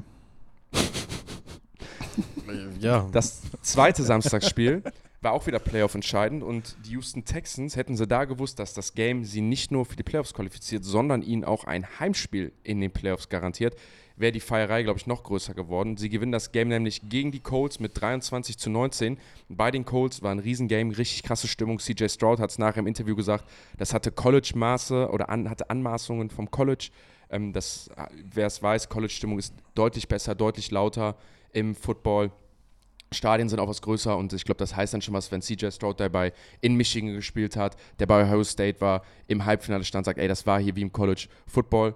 Die Houston Texans gewinnen das Spiel und hosten jetzt, schon mal vorweggenommen, die Cleveland Browns im Heimspiel. Und ich glaube, es ist das passiert, was wir so ein bisschen erhofft haben da. CJ Stroud kommt raus, spielt ein Granatenspiel, kommt mit dem ersten Pass, wirft direkt einen tiefen Touchdown und hat sich mal direkt bewiesen, ey, ich bin hier der Franchise Quarterback. Sagen wir mal ehrlich, es wird langsam gruselig. Es wird langsam gruselig, wie vermeintlich perfekt und schön diese Story einfach für, für die Texans einfach läuft. Ja. Wir haben letzte Woche noch gesagt, das ist ja an für sich schon ein Playoff-Spiel gewesen, ne? weil es einfach Win-and-In war. Dass sie jetzt natürlich die, das Sahnehäubchen noch drauf bekommen haben mit dem Division-Titel, äh, freut mich umso mehr. Ähm, und dann dieses erste Play, und das ist, das ist es einfach für mich wieder. Das, das hatten wir dieses Jahr schon, schon mal besprochen. Ähm, klar, das, dieses erste Play von, von ähm, CJ Stroud, es baut sich perfekt auf. Er hat fast eine Pocket von fast vier Sekunden, glaube ich, in dem Moment. Aber wie der Junge, das habe ich dir ja dann per WhatsApp auch dieses, dieses Slow Motion mehrfach reingesch äh, reingeschickt, wie der in diesen Wurf reinsteppt mit vollster Überzeugung und das Ding darunter prügelt, das dem Nico Collins in die Hände On reingeht. the money halt, On ne? the money. Ähm, Das ist einfach reingesteppt, Jan, in den Wurf. Ich dachte, das macht man heutzutage nicht mehr als Quarterback. Nee, das ist, das ist, völlig, das ist völlig falsch. ja. Sollte man nicht, sollte man nicht mehr Also, tun. kurze Frage. Ich habe dir das ja geschickt und ich bin ja dann, äh, bin ja, du bist ja meine valideste Quelle, die ich einfach habe vom Feld. War das wunderschön, wie der einfach in Also- einfach wirklich also- diesen Step rein. Es Also ich hat möchte, ich möchte, ich kann das direkt mal aufgreifen. Ne? Es gibt so eine Diskussionszeit bei Quarterbacks, dass halt so anders gecoacht wird, wie man in den Wurf reinsteppt. Da wird halt sagen halt viele, du sollst nicht mehr reinsteppen, du sollst das alles so aus der aus dem aus dem Core machen, aus einer Rotation. Und Danke, CJ Patrick Mahomes an und der CJ Stelle. Ja, aber und CJ Stroud ist ja zum Beispiel einer der Quarterbacks, der halt dafür steht. Ne? Und CJ Stroud macht das halt auch. Das Ding ist halt nur, CJ Stroud hat meiner Meinung nach die cleanste Wurfmotorik dieser ganzen Liga inzwischen. Also die Zeit, wie, wie, wie, wie er den Ball released, ähm, den Spin, den er drauf hat, die Vari Vari Variations, die er hat. Es liegt einfach daran, dass CJ Stroud ein hervorragender Athlet ist. Der kann halt aus jeder Lage jeden Wurf machen. Der wird wahrscheinlich auch, ohne dass ich es weiß, wird CJ Stroud ein sehr guter Baseballer gewesen sein kann in ich seiner jetzt Jugend. direkt eingreifen. Ich habe vorm wie äh, nach dem Spiel oder vom Spiel ein Video von ihm gesehen. Ja, wie er kommt einer riesen Tasche ja dahin Genau. und da macht er doch gerade genau diese Baseball Genau, macht mit ne? Und- Baseball und wirft Basketbälle. Und das ist es halt auch und auch bei dem Wurf. Also, ich sag dir eins, so wenig Aufladung. Normalerweise, wenn du einen tiefen Ball wirfst, gehst du, musst du dich viel aufladen, du musst dich aufdrehen, damit du halt, wie jetzt zum Beispiel beim Speerwurf, guckt euch mal einen Speerwerfer an, der dreht sich ja auch auf, der versucht ja so viel Energie in diesen, in diesen Stab reinzubekommen, wie es geht, weil du ja sehr viel Movement brauchst. Also mehr Movement, dann geht's weiter, dafür brauchst du aber mehr Zeit. Für die Distanz, die der Ball nimmt und die Accuracy, ist es bescheuert, wie wenig Movement CJ Stroud da drin hat. Also guck's dir mal an. Krass. Das ist gefühlt, wenn du mal die Motorik anschaust, sag ich mal, das wäre bei mir, wenn ich so die Motorik nutzen würde, dann wäre das so ein 20 Yard Out oder so, weißt du? Oder so ein 15 Yard Comeback. Also ich müsste, dass der, der Ball fliegt da nicht tief. So, wenn ich so einen Ball werfen müsste, müsste ich mich wirklich komplett aufdrehen. Ich bin natürlich auch kein NFL-Quarterback, aber das zeigt das halt. Ich habe ja auch schon viele Bälle geworfen, äh, geschmissen, Entschuldigung, ähm, dass ich mich einmal komplett aufdrehen müsste. Das ist schon brutal, was der Typ da mit ganz wenig Bewegung in diesen Ball reinbekommt, aber spricht halt dafür, dass der halt one in 10 Million ist. So, ne? Das ist halt nicht irgendein Quarterback, Jo. das ist auch nicht, der hat nicht nur eine gute Wurfmotorik, ich würde sagen, das ist vom, von der, nur von der Motorik her, ist das der, der beste Arm der Liga. Und das war ja, da der Zeit gab, das sah schön aus. Ne? Es gibt später im Spiel auch im entscheidenden Drive, glaube ich, wirft er einen Dick, wo er quasi so eine ganze Motion verkürzt, weil er Pressure-Gesicht hat und dann flickt er den einfach nur so. So ein Aaron Rodgers-esque Ja. Flick aus dem Handgelenk, aber auch absoluter Dime mit viel Velocity über die Mitte. Und dann siehst du halt, dass der Mann halt diese nicht nur verschiedenen Armangles hat, sondern halt auch werfen kann, wenn er nicht 100% reinsteppen kann und so, dass er immer noch genug äh, Geschwindigkeit auf den Ball kriegt. Also das ist halt das, was special ist, was halt immer dann Leute auch sagen mit he can make every throw und was auch immer. Ne? Also dass du halt nicht nur von der perfekten Base, sondern dass du halt out of structure und was auch immer gegen Druck halt diese Bälle werfen kannst. Ich finde es interessant, dass Nico Collins 195 Yards gemacht hat. Wahnsinn. 264 Passing Yards, hat er fast 200 von. Äh, hat auf jeden Fall ein, ein sehr, sehr gutes Spiel gehabt. Und ähm, ja, ich will einfach mal einmal den guten, äh, so ein bisschen für mich, was das Spiel entschieden hat, die äh, erster Drive, guter erster Drive der Colts, ne? Mit Ja. viel Michael Pittman und dann überwirft Minshew den, äh, den Running Back, der am Ende auch den Ball droppt. Wie hieß er nochmal? Godson oder so, ne? Ja. Ich habe jetzt den Namen. Genau. Genau. Erstmal Godwin gelegt. Ich habe erstmal, es wäre Marquise Godwin. Nee, aber Also er äh, wirft den. Wide Open auf einer Wheel Route, also hätte ein Touchdown sein können. Da gehen die Colts noch für ein Field Goal. Und dann am Ende ist ja diese tragische Szene im 4. und 1, wo Minshew halt auf Godson wirft und äh, ihn dann alle fertig gemacht haben. Und er hat auch ein sehr emotionales Interview gegeben nach. Ich weiß nicht, ob ihr es gesehen habt, dass er sein Team im Stich gelassen hätte und so, dass er diesen Ball machen muss, wo ich mir sage, ey, klar, du bist ein NFL-Spieler, du hast den Ball in den Händen, aber es gibt halt auch, auch einfache Bälle und nicht, als wenn du einen, so eine Railroad läufst als Running Back, du hast den Kopf unten, guckst noch, ob der Corner runterkommt oder nicht, weil du da, daraufhin halt die Route anpassen musst, drehst dich dann um und siehst, dass der Ball an deiner Backward Hip ist, also im Rücken geworfen, unter der Hüfte und du musst mit den Zeigefingern zusammen den Ball fangen, im Aufdrehen, während du 100 km/h läufst gefühlt, den Ball fangen, ist kein einfacher Catch für jeden etatmäßigen Receiver. Für einen Backup Running Back ist das schon eine Nummer, die, klar, fängt er das Ding, muss er fangen in so einem Spiel, klar, aber das ist jetzt auch nicht so, als hätte er hier ähm, einen perfekten Ball bekommen. Ne? Also da kann man auch ein bisschen mehr Luft runterpacken als Bin- Minshew und den einfach ein bisschen mehr leaden. Ich bin bei dem Play aber auch übrigens der Überzeugung, dass du es halt genauso coachst in diesem Moment, dass du sagst, ey, bei diesem guten Konzept, sobald die droppen, wirfst du den Ball auf den Running Back schnell, er nimmt den Kopf runter gegen die DBs und holt halt diesen Yard, weil es ging ja nur noch um diesen Yard. ne? Ja, ja, also, klar. Ist, also das, das muss man ja sagen. Das Ding ist halt nur, ich glaube, also es, wir reden ja wieder NFL, Millikun- Millisekunden-Entscheidungen, alles muss sitzen, alles muss passen. Ich glaube, solche Spielzüge sprechen ja dann nochmal dafür. Der Ball ist nicht gut und vor allem, ich glaube, im Coaching Point steht halt nicht, ey Gardner, werf den Ball mit all deiner Kraft innerhalb von fünf Metern auf, diesen, auf den Running Back so. Die große Frage ist halt hier, warum steht da nicht Jonathan Taylor auf dem Platz? Also ist das nicht schon fahrlässig von Shane Steichen, nicht seinen besten Spieler in der Offense da auf den Platz, stellen, äh, Platz zu Das stellen? heißt, die Frage, ist Jonathan Taylor der beste Receiver aus dem Backfield, den du hast? Also Jonathan Taylor kann es auf jeden Fall. Vielleicht ist Godson der bessere Receiver, einfach seiner Meinung nach. Und so wie ich ihn verstanden habe, haben die das Play mehrere Wochen lang trainiert. Und Jonathan Taylor war ja auch nicht immer da. Ne? Also wenn du dieses Play seit Woche 5 rappst für so eine Situation und du machst es immer mit demselben Mann, weil er immer das- da ist. Das kann keine Ausrede sein. Das Also ich meine, wir aber reden ja, ich wir weiß reden- nicht. Wir reden ja davon, dass zum Beispiel letztes Jahr, Chris- also ich weiß, was du meinst, aber Ja. ich finde, wenn wir in so einem Moment davon reden, letztes Jahr gibt es einen Christian McCaffrey, der in der 49ers Offense in der Season kommt, so, also die ganze Offseason nicht mitnimmt und der bekommt dann in Spielen, mu- muss der Receiver spielen, muss das. Ich finde, das kannst du schon von jemandem erwarten, der dann auch dieses Top Running Back Money bekommt, ne? So blöd sich jetzt anhört, ne? das- Das, das ist ja im Endeffekt der Talking Point am Ende. Wenn der, gut, er hat jetzt seinen Vertrag ja bekommen, der äh, Jonathan Taylor. Aber das ist ja schon spannend wieder in dieser ganzen Running Back äh, Value-Geschichte. Das ist ja genau der Spot, wo er Value bringen würde und da Ja. steht er nicht auf dem Feld. Und das ist Ja, halt ja. irgendwie nachher, wo du halt wirklich in der Offseason hingehst wieder und sagst, ey, Das- das, ist der Grund, warum ihr 10 Millionen Ja, oder halt, oder keine seid. Ahnung, ich sag mal so, wenn es dann so ist, dann, also kann ich, vielleicht haben wir auch den falschen Ansatz, vielleicht unterschätzen wir dann so ein System von Shane Steichen, aber in meiner Welt, wo, wie ich Football sehe, denke ich mir so, ey, in so einer Situation, du gewinnst nicht nur einen Playoff-Spot, du gewinnst ein Heimspiel für die Playoffs am Ende. So, Shane Steichen wird dann auch, also ich glaube, die Miko Ryans wird jetzt Coach of the Year, Shane Steichen könnte der Coach of the Year werden, also alles auf der Linie.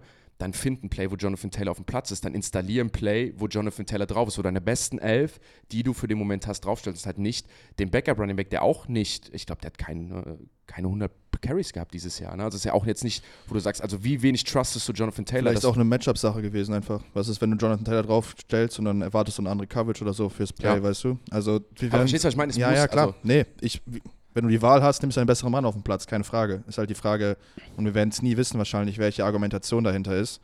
Ähm, deshalb, keine Ahnung. aber Ich das sind die Momente, war, die jetzt geschaffen werden, ne? ich ja, glaube, vor, das war ein Game, aber wo man mal sagen muss, wo Jonathan Taylor mal wieder aussah wie Jonathan Taylor, ne? Muss ich ganz ehrlich sagen. Also der hatte so ein, ein zwei, drei Läufe da drin, hat ein überragendes Spiel gemacht vorher, wo ich mir wirklich gedacht habe, ach, das ist das erste Mal, dass wir den so richtig sehen, diese Saison, wo er so spielt, wie er auch bezahlt wird. Ja, erste Mal 100 Yard äh, seit November 20, äh, 2022. das war schön. Ähm, übrigens bei Minshew muss man ja auch noch eine Sache sagen. Ähm, 6,3 im Average gelaufen, ne? Ja, das ist auch irre. Ähm, Minshew mit äh, Career Best äh, sieben Siegen. Finde ich halt auch wieder. Ey, ich finde das bei den Colts, ich finde die Colts-Saison ist halt echt, wenn wir jetzt im Nachgang die Review machen werden, es ist halt wirklich. Ich bin, bin gespannt, auf welchen Schluss wir nachher zur, zur Colts-Saison kommen, weil das eigentlich wirklich so ein vom Up-and-Down-Verfahren schon eins der, der krassesten Geschichten war, weil die auch ein gutes, eigentlich eine gute Ausgangslage hinten raus haben, hatten, aber irgendwie die, die Puste ausgegangen ist. Ich glaube auch persönlich, dass die werden natürlich samstags enttäuscht gewesen sein. Die werden aber jetzt auch kein, nicht heulen wie so ein Schlosshund, weil sie wahrscheinlich wissen, dass es in der nächsten Runde schon sehr, sehr schwer geworden wäre, äh, zu überleben und die Saison als gut abpacken. Aber ähm, ja, halt mit dem tragischen Ende, mit dem, mit, halt, dass sie diesen einen Jahr nicht gemacht haben, ist es dann irgendwie. Aber ich, ist mal so, die Saison so zu beenden für dich, zu sagen, es hat an diesem einen Play gelegen, auch im Kopf zu wissen, ist, man ist nicht weit von weg gewesen. Und ich finde, Punkt, das, ist, das sind ja die schönen Momente, die die NFL uns gibt und schafft, dass man in Woche 18 dann auf so ein Play guckt und man weiß, es hing an diesem Play. Wir können darüber reden. Es ist super emotional. Und immer noch einen Touchdown machen müssen nachher, ne?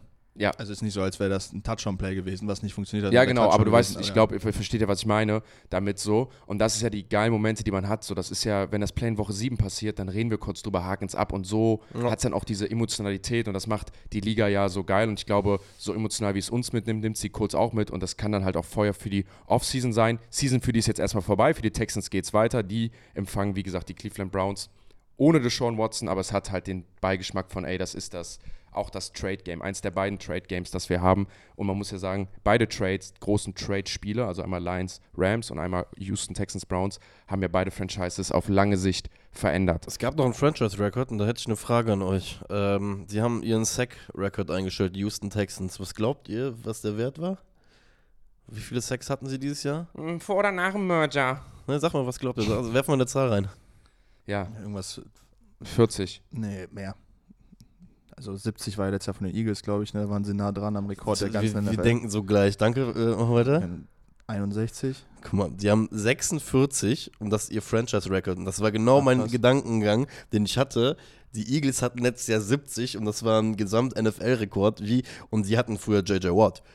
Ne, muss man auch überlegen, dass die nur 46 haben, dass das ein Franchise-Record ist. Der mal 20 äh, in einer Saison hatte. Ja, eben, genau. Und das ist halt so der Punkt gewesen. JJ Watt habe ich letztens übrigens in einem Podcast von PFF gehört. Der war der Grund, warum die mussten einfach die, die Skalen ändern. Ich weiß, ne? ich weiß. Der, er und Aaron Donald.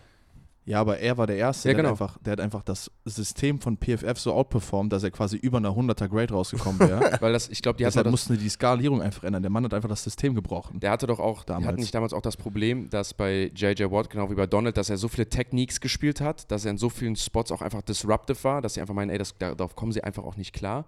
Dass er. Ja, das weiß ich nicht. Es ging halt um die Pressure, Pressure zu ja. Dings, was auch immer. Der hat ja auch irgendwie, keine Ahnung, der sagen, wo er, der führt auch immer noch an das äh, All-Time-Leaderboard bei PFF mit Precious in der Saison, ich glaube mit 119 oder so. Ich, ich, weiß auf jeden Fall, das war nämlich mein erster Kontakt, den ich mit PFF hatte, als ich das Grading gesehen habe. Das war das allererste Mal, dass JJ Watt hat es zuerst, dann kam Aaron Donald und bei Aaron Donald haben sie gesagt, das sind die einzigen beiden Spieler, die es geschafft haben, unser System halt zu relaunchen, weil die halt so krass performt haben. Ich glaube, Donald hat nochmal das geschafft, was JJ Watt, also hat nochmal JJ Watt übertroffen. Also das System, was JJ Watt geschaffen hat, war Donald nochmal besser vergisst man oft, wie dominant dieser Spieler war. Ne? Absolut.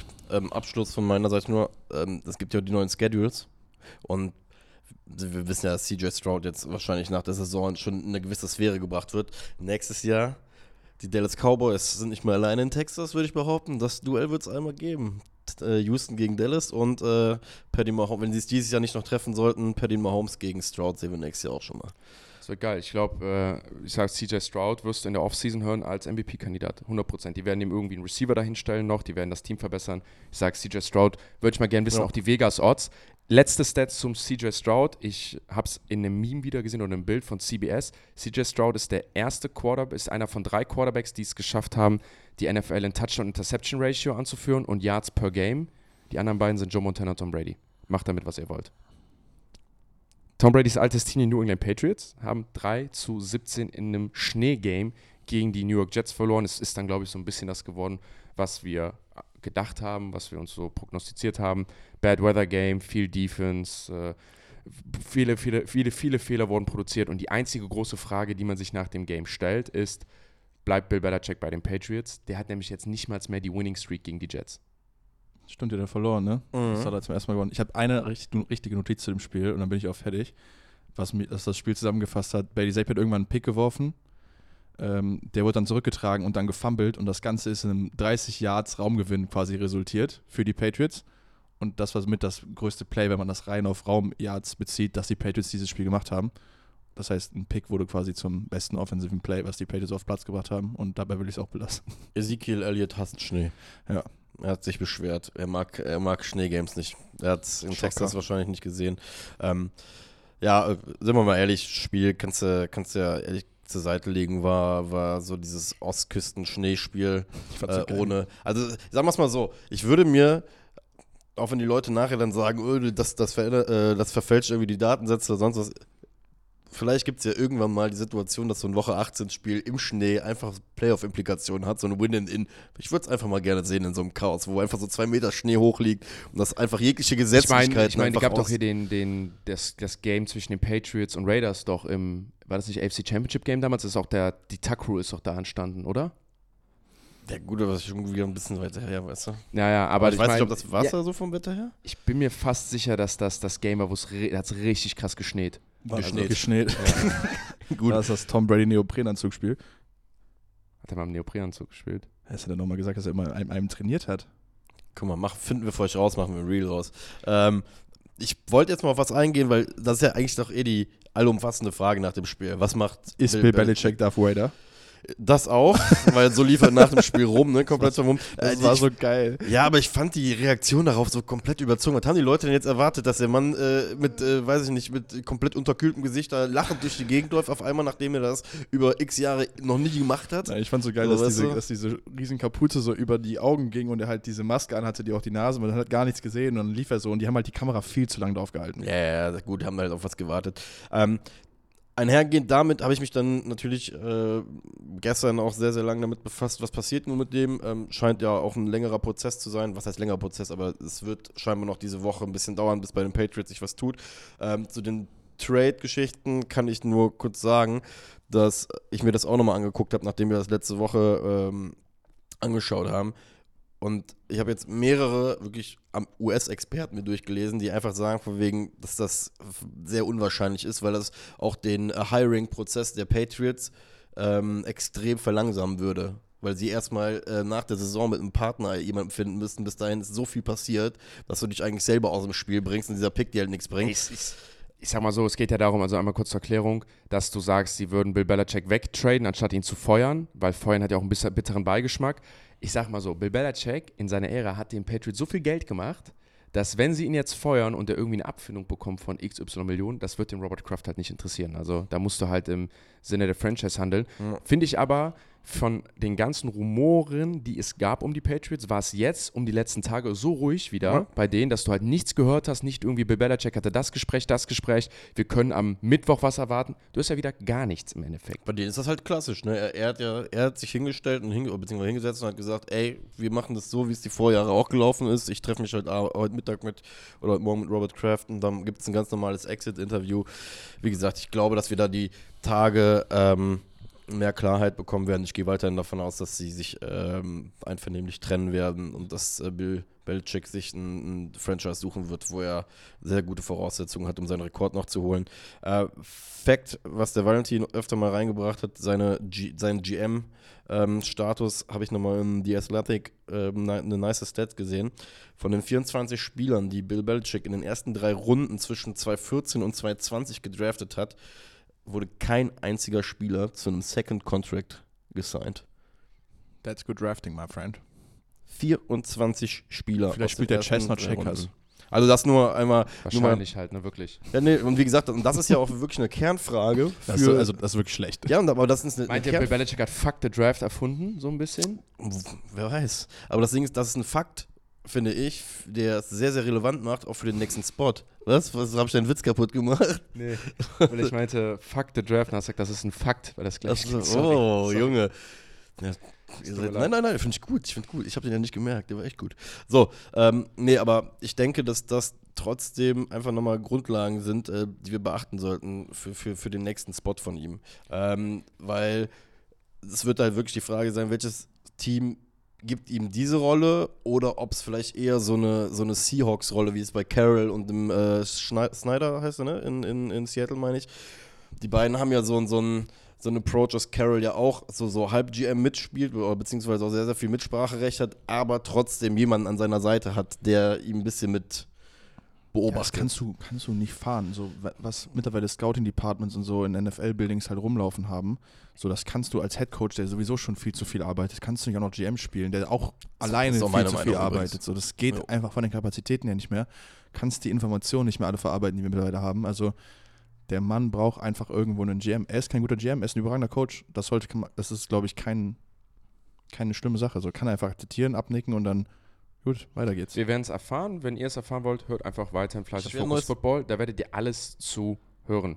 Ein Coach, der es nicht mehr geschafft hat als GM, oder was ist? Nee, ich, obwohl wir reden gleich noch über ein anderes Team, da bring ich ihn nochmal mit rein. Alles Okay. gut, ne? Ich finde gut, dass du es aufgebrochen hast. Ja. Ich schaue nämlich hier in die Liste und sehe hier Jets Patriots als abmarkiert, als machen wir schnell. Deswegen dachte Also, ich, nee, nee, nee, gut, deswegen packen wir es bei den die Cowboys Liste hat gesetzt. So wie das Modell unfehlbar ist, hat die Liste gesetzt. Wir haben es eben geklärt, Arthur Smith ist gefeuert worden. Vielleicht auch deswegen, weil er 48 zu 17 gegen die New Orleans Saints verloren hat. Wobei, der Score hätte eigentlich 41 17 sein müssen. Gäbe es nicht den Lieblingsspieler von Focus Football, Ernsthaft. Jameis Famous Winston. Was ist der für ein geiler Typ? Also von, von, der, von der Aktion her, das zu machen, bis zum Interview danach, finde ich, das ist alles eine 10 von 10 und hat dem Game so einen All-Time-Classic-Faktor gegeben. Und ich sag dir eins, Jameis Winston ist nächstes Jahr nicht mehr Quarterback bei den New Orleans Saints. Habt ihr das ganze Interview gesehen? Von ihm Ja. nachher? Wo er mit dem. Typ so das Wort respectfully, glaube ich, zehnmal benutzt, wie sie es gegenseitig so respectfully, I think that was the wrong decision. And I'm trying to answer respectfully that I'm respectfully disagree. so, ich denke, Bruder, worüber Ich, redet ich finde das geil. Also einmal, ich darf, darf, darf Ja, ich's bitte führ's einmal auf, was passiert Also. ist, genau. Head Coach Allen hat gesagt, wir haben Interception gefangen und Tyron re- Kurz, Interception, die, wenn Tyron Matthew nicht celebrated, ein Pick Six ist. Ja. Der Mann celebrated zu früh und wird noch getackelt. Was, Und tut's ja bei noch weh. ja, Fun Fact an der, Celebra an der Interception ist noch, dass der, die Atlanta Falcons sich entschieden haben, ihren dritten Quarterback reinzutun. Logan Woodside, wahrscheinlich so als, ja, als, als Dankeschön so für die Season, dass er halt auch mal Playtime bekommen. Was macht er? Zeigt mir direkt, egal wer Quarterback bei den Atlanta Falcons ist, von vorne bis hinten, jeder wirft einen Pick und beendet damit ja auch Arthur Smiths letztes Play bei den Atlanta Falcons.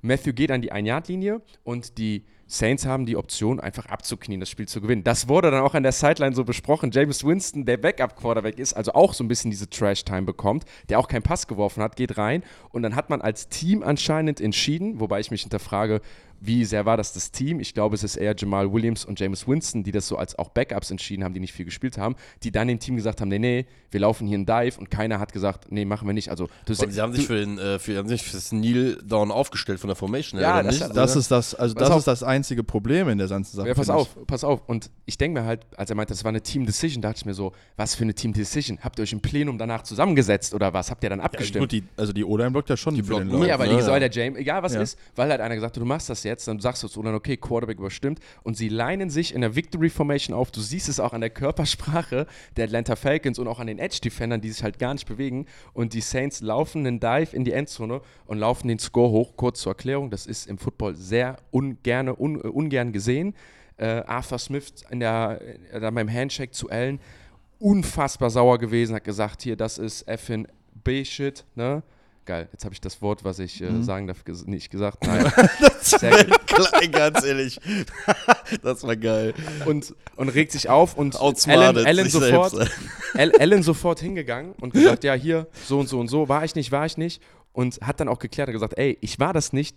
James Winston hat das Play gecheckt. James Winston wurde befragt und James Winston hat das gemacht, wie wir bei Focus Football lieben. Er hat den Double Down gemacht. den Double Down im Interview und hat gesagt, ja, ja, habe ich das gemacht. Wo ist denn hier das Problem? Ich glaube, der Satz ist nicht sogar der Satz gefallen mit, ob das wehgetan hat, hat er gesagt, naja, es war ja sowieso schon eine Interception bis zur 1-Yard-Line. Ne? Wenn wir da gescored hätten, wäre das auch böse gewesen? Nee, also stand ja auch schon 41 Punkte. Die 41 Punkte davor haben ja auch schon wehgetan. Ja. Die sieben machen doch jetzt auch nicht mehr den Unterschied. Das war auf jeden Fall ich der, so ein- die Quintessenz aus dem ganzen Jahr. so einen geilen Tweet aber nachher noch gelesen. Ähm, ist das passiert? Ich weiß leider nicht mehr, wer es war. Ich glaube, jemand aus dem PFF-Spektrum hat es ge äh, gepostet. Der meinte nur, ähm, weil es war ja wirklich möglich nachher, dass die Saints noch in die Playoff rutschen. Dieses, das war ja ne, gar nicht mehr so unrealistisches Szenario nachher. Hat er nur hingeschrieben.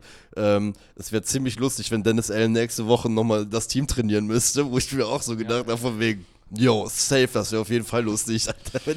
Äh, aber das- scheint ja äh, safe im Sattel zu sein, was mich persönlich noch mehr wundert nach der ganzen Dennis Geschichte. Allen meinst ja. du? Ja, Dennis Allen er seinen Job. Äh, ich will nur einmal sagen, warum das, also, dass, dass sie einen wenn die sich normalen Formationen hingestellt hätten und einen normalen Lauf gecallt hätten, um noch einen Touchdown zu machen für einen Spieler, der die Saison noch nicht gescored hat, der so ein Teamguy ist, so okay. Das kann man, glaube ich, als Jamal Williams Saints, ist cool. das kann man, glaube ich, als Saints dann, ist es, ist es jetzt vielleicht nicht die beste Kameradla- kameradschaftlichste Sache, die du machen kannst. Vielleicht auch nicht die fairste, aber ist okay. So jeder weiß, wir machen jetzt noch einen Play, ihr probiert noch einen Touchdown zu machen, wir probieren ihn zu verhindern, okay. Aber wenn du aus einer Kneel-Formation, das heißt, du zeigst ja dem Gegner, wir knien jetzt hier ab, wenn du dann daraus einen Trick-Play machst, obwohl du schon mit x Punkten führst und daraus läufst, das ist, glaube ich, das, warum Arthur Schmidt dann auch Berechtigung hat, sauer zu sein, weil das machst Dennis du einfach gesagt. nicht. Dennis Allen hat gesagt, ey, Das machst du einfach Dennis nicht. Allen hat gesagt, Arthur Schmitz hat jede Berechtigung. Aber das passt doch also zu mal- James. also mal- richtig leid, aber Dennis James. James hat sich auch hinstellen können, sagen, ey, wir laufen jetzt normal Dive, wir gehen an unserem Fullback-Personal raus und zeigen den Dive, weißt du? Also aber ich- er hat die Kneel-Formation gewählt, um diesen Touchdown zu laufen. ich, ich, wie gesagt, ich sage James Winston, auch du, bleib wie du bist. Ich glaube, das, das, das fördert nicht, dass wir dich noch jemals in der NFL-Mannschaft sehen werden. So, dass du sowas mit dem Coach gemacht hast. Als Starter. Als Starter. Als Starter, aber ich finde es, wie gesagt, grandios. Wenn es einen Loser gibt aus Woche 18, dann sind es die Jacksonville Jaguars. Die hatten nämlich alles eigentlich vorbereitet. Sie hatten ja auch eine holprige Endphase ihrer Saison, aber hatten alles vorbereitet, fahren zu den Tennessee Titans, die gar nicht mehr in, Playoffs, in die Playoffs reinkommen können müssen das Spiel nur noch gewinnen, sind dann drin und haben sogar ein Heimspiel. Und es ist das passiert, was wir hier so ein bisschen auch prognostiziert hatten, worüber wir ein wenig gesprochen haben, wo wir sagen, ey, würde uns nicht überraschen, deswegen wird es vielleicht auch ein geiles Spiel. Ein dickes Game von DeAndre Hopkins, ein dickes Game von Derrick Henry, die Tennessee Titans mit ihrer Mentalität und Mike Vrabel mit der Kultur, die sie haben und die Jacksonville Jaguars verlieren das Ding 28 zu 20 und fahren nach Hause und sind nicht in den Playoffs. Einfach den Carson gemacht. Ich will das etablieren. Ich habe irgendwie, das, ich hab irgendwie die, das Bedürfnis, das zu einer festen Begrifflichkeit zu machen, wenn man auch sagen muss, dass die Jaguars sich mehr gewährt haben als die Colts, glaube ich, äh, damals in dem Szenario mit Wentz. Ähm, ja, ich muss ganz ehrlich gestehen, ich weiß gar nicht, wo man hier bei dieser ganzen Misere, und das muss man wirklich mal als Misere abtun, äh, beginnen soll bei den Jacksonville, Jacksonville Jaguars.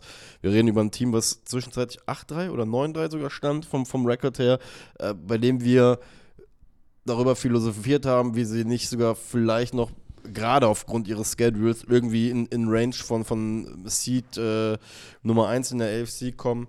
Ähm, also ich weiß gar nicht, bevor wir, wir müssen auf jeden Fall auch über Tennessee sprechen, das dürfen wir absolut nicht vergessen mit ihrem, sag ich mal, so ein bisschen Vintage Day gehabt mit Tannehill und äh, Henry, das war so nochmal diese, weiß nicht, diese 2019er Saison vielleicht nochmal versucht äh, zu, ja, aufleben zu lassen über 60 Minuten, die beiden, weil da scheint es ja relativ safe zu sein, dass die nächstes Jahr äh, den Tapetenwechsel nicht mehr mitmachen werden mit den Titans.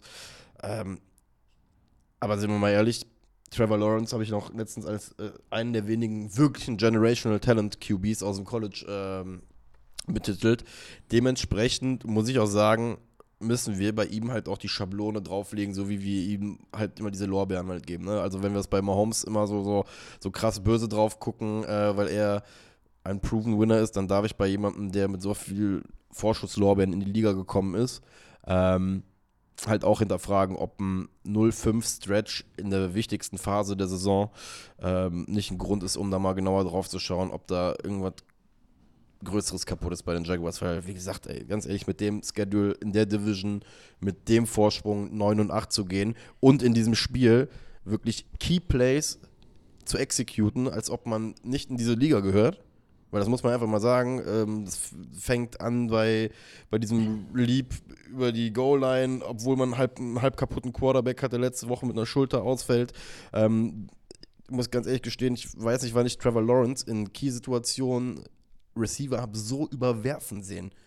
Also bei dem vierten 1 gegen Ingram, du hast Druck, keine Frage. Aber das Ding ist, da geht es um die Saison und der Ball fliegt drei Meter über den Typen drüber. Ja, das ist, äh, also, um das ganz normal, ich will es einmal kurz einordnen. Äh, die machen einen Touchdown auf Engram, ne, auf einem Out and Up, es steht 2028. So, dann kommt Tannehill auf den Platz zurück, wirft einen Pick. So. Ja, guter Das heißt, äh, die Titans, äh, die Jacksonville werden hier, die Jaguars werden hier quasi nochmal ins Spiel eingeladen. Dann kommt dieses Play, was ich jetzt schon mehrmals angeteasert habe, was anscheinend immer noch funktioniert in der NFL, wo der Running Back in die Wildcat geht, der Quarterback stellt sich auf Receiver auf, sie faken wieder diesen Reverse und laufen selber. Ist ein Touchdown. Also Etienne macht den Touchdown zum Ausgleich theoretisch mit einer Two-Point-Conversion, aber Holding gecallt. Das Ding geht zurück und dann kommt diese Sequenz, wo Trevor Lawrence anfängt zu reachen an der Goal-Line und zu kurz ist, ne? Ja. Ähm, dann kriegen die Jacks den, äh, den Ball wieder, also Titans Banden 2.18 auf der Uhr und äh, dann kommt die tiefe Bombe auf Ridley. Wo nicht viel fehlt, weil wenn, wenn er das Ding on, on the money wirft, dann ist das Ding complete und er läuft wahrscheinlich für sechs. Ja. Ist incomplete und dann kommt dieser Vierter und zwei, der, glaube ich, auch kein, nicht der beste Call ist, den ich je gesehen habe, äh, was das angeht. Also wilde Sequenz, wo einfach alles gegen die Jaguars läuft. Und du sagst es richtig, also Trevor Lawrence, die letzten fünf Spiele, man kann es auf die Verletzung schieben, man kann es auf was auch immer schieben, sieht einfach nicht gut aus. Und wir dürfen nicht vergessen, oder was, was oft untergeht, der Mann hat in seiner NFL-Karriere bisher mehr Spiele scheiße gespielt als gut. Das ist die ja das, erste, was ich meine. die erste Saison war ne? komplett kacke. Die zweite Saison fing ab Woche 8, 9 an gut zu werden, wo wir gesehen haben, was der Mann ballen kann. Dann haben wir jetzt drei, vier Spiele gesehen am Anfang der Saison, wo man fast sagen kann, okay, da wurde er von seinen Receivern im Stich gelassen. Das hast du auch mehrmals angesprochen. Ich- da fehlt der Nummer 1 Receiver, ne, Ridley die Füße nicht rein, was auch immer. Und seitdem ist er wieder schlecht. Also, wenn man es zusammenpackt, haben wir wie viele gute, gute Spiele? Vielleicht eine Saison, wenn es hochkommt. All, all- aller Spiele von drei war Trevor Lawrence gut. Die anderen zwei, hm, ich, bei Trevor Lawrence finde ich halt, man, das Statsheet spricht halt immer noch nicht für, für das, was er, was er so am Ende gespielt hat, vor allem zum Beginn in der Saison. ja eben. Und ich genau. finde, und ich finde, zum Ende der Saison hat er es ja wirklich nochmal, und das darf man dann nicht entschuldigen. Also, wenn wir vom, das ist immer das Ding, wir, wir müssen Sachen einfach mal gleich halten. Und wenn ich zum Beispiel Patrick Mahomes dafür einfach hochlobe, was er verdient hat, dass er mit derselben Verletzung eine Woche später auf dem Platz steht und seinem Team die Playoffs gewinnt und damit sogar einen Super Bowl gewinnt und die ganze Zeit mit und dann auch der beste Spieler auf dem Platz ist und Trevor Lawrence hat dieselbe Verletzung, spielt nicht gut, dann kann ich bei dem einen ihn entweder komplett dafür hochloben und dem anderen sagen, ey, daran liegt's. Also weißt du, äh, andersrum, ich will damit sagen, wenn wir das für Trevor Lawrence sagen, dass er dass das halt daran lag, dann müssen wir Patrick Mahomes umso höher loben. Und das zeigt dann nochmal die Spanne zwischen Patrick Mahomes und Trevor Lawrence. Also Ja. Trevor Lawrence kann ein guter Quarterback sein, der dann durch eine Verletzung schlechter wird. Wenn dem aber so ist, dann ist Patrick Mahomes aber wirklich der Typ in dieser Liga, weil er es halt nicht, also weil er halt dann, dann keinen Breakdown daraus hat. Und ich finde, dieser Pass auf Ridley, wie, das haben wir oft, das hast du ja gesagt, wie das Game der Bills für die Bills steht, steht, steht dieser Pass der Jacksonville Jaguars für die Saison der Jaguars. Nämlich dieses, du siehst, dass sie das Potenzial hatten, ganz oben zu stehen, dass sie auch einen Quarterback haben, der sexy ist, der Bälle on the money hittet, dass sie Receiver haben, die open sind. Aber am Ende war ja genau das das Bild der Jaguars, dass es immer so kurz gefehlt hat und dass sie es nie richtig zusammenbekommen haben, um mal komplett so durchzuspielen. Sloppy einfach. Und, und genau, so eine gewisse Sloppiness. Und bei mir war so nach dem Game, vor allem mit der Geschichte, die die Jacksonville Jaguars jetzt hatten, also das Houston-Game, das war nochmal überragend. Da war auch Trevor Lawrence überragend. Da war so, dachte ich, okay, die haben sich gefangen und die sind für diese großen Momente doch geschaffen und die haben, die spielen erwachsen. Und jetzt war so ein bisschen das Ding, wo sie dann auch Doug Peterson am Ende gezeigt haben, wo ich dachte, pass mal auf, Alter, solche Sachen bringen dich auch schnell in den Modus von, du hast das Game nicht unter Kontrolle, du hast das Team nicht unter Kontrolle, Doug Peterson, du managst das hier nicht richtig. Ich will dir nicht zu krass was anbangern, aber es war so für mich so, oh, oh, so eine Endphase in der Saison spricht auch nicht für den Headcoach. Nicht, dass er jetzt auf dem Hotseat ist, aber sowas merkt man sich, sich halt. Das ist aber alles, was ich zu dem Game und zu den Jaguars da zu sagen habe. Ähm, echt schade. Also ein Team, was letztes Jahr die Playoffs gemacht hat, was dieses Jahr die Playoffs misst, ist natürlich dann auch ein Downfall für die. Team, das hätte auf jeden Fall in die Playoffs kommen müssen. Alter. Da können wir am Ende ganz klipp und klar sagen, eine, wenn nicht die größte Enttäuschung der Saison. Ja, Also- würde ich festmachen. Ich weiß noch, wie, wie ich geflamed wurde, auch von euch oder von dir, dass ich gesagt habe, mal, als die 8 und 3 standen, dass die Jaguars sich anfühlen für ein Team, was nicht so stehen sollte. Wisst ihr, da könnt ihr schon dran Ja, ich erinnere mich dran Ja. und, und ich Junge, stimme dir auch immer noch, immer noch. Ich habe gesagt, guck, den, guck dir den Schedule an. Die haben auch einfach nur gegen richtig schlechte Teams Ja. gespielt. Deswegen, Also du bist ja nicht, also als wir, wir haben mal irgendwann ein Reel zu den Jaguars gepostet auf, auf TikTok und da waren alle Kommentare so von wegen, Alter, die stehen 8 und 3, warum disrespected ihr die so? Egal. Ähm, die Jacks haben einen Flea Flicker Screen gespielt, das fand ich geil. Geiles Playdesign. Habe ich so auch noch nicht so oft gesehen, aber fand ich, fand ich voll geil. Äh, die Titans, sorry, auf Okoronkwo. Ähm, nicht schlecht.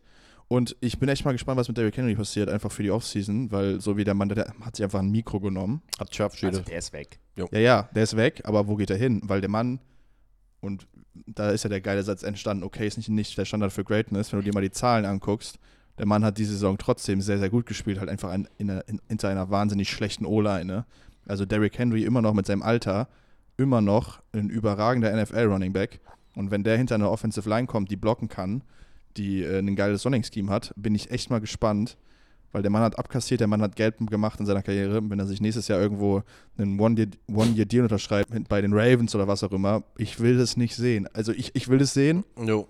aber für jedes andere ein, der 31 Teams würde ich das nicht sehen wollen. Aber so kannst du deine Stadt, die du auch wirklich geprägt hast, ein Team, was du geprägt hast, unter anderem zum Beispiel die Ravens mal geschlagen hast vor vier Jahren oder mal auch den Nummer 1 Seed gespielt hast, äh, der beste Running Back der Liga war. Und so kannst du verabschieden. 19 Rushes, 153 Yards, ein Touchdown und 8,1 Yards pro Attempt. Also Stell dir mal vor, Derrick Henry geht zu den fucking Miami Dolphins und dann hast du dann Mossad und A-Chain, die den Speed bringen und dann bringst du einfach Derrick Henry irgendwann mal rein und die Verteidiger kommen gar nicht drauf klar. No. So, du musst plötzlich Speed verteidigen und dann kommt so ein. Das hat der Matz gesagt bei mir zu, zu Hause, hat einen geilen, geilen Satz gesagt mit: jeder Top-Athlet in der NFL ist einfach 105 Kilo schwer. So, das ist so, ja, ja. das ist so, weißt du? Ja. Alle sind 105 Kilo schwer und der Derrick Henry 105 Kilo. DK Metcalf 105 Kilo. AJ Brown 105 Gold. Ob Kilo. die wohl alle wir Daten benutzen? Wir haben wir es geguckt, so äh, Shoutout an Mazda, der hat so, die sind alle zwischen 103 und 107 Kilo tatsächlich. Die, also da, wo du sagst, die Jungs sind, die sind fies, so, die wiegen alle 105 Kilo. Äh, und äh, Der Mats, der Mats scheint einen Case zu haben.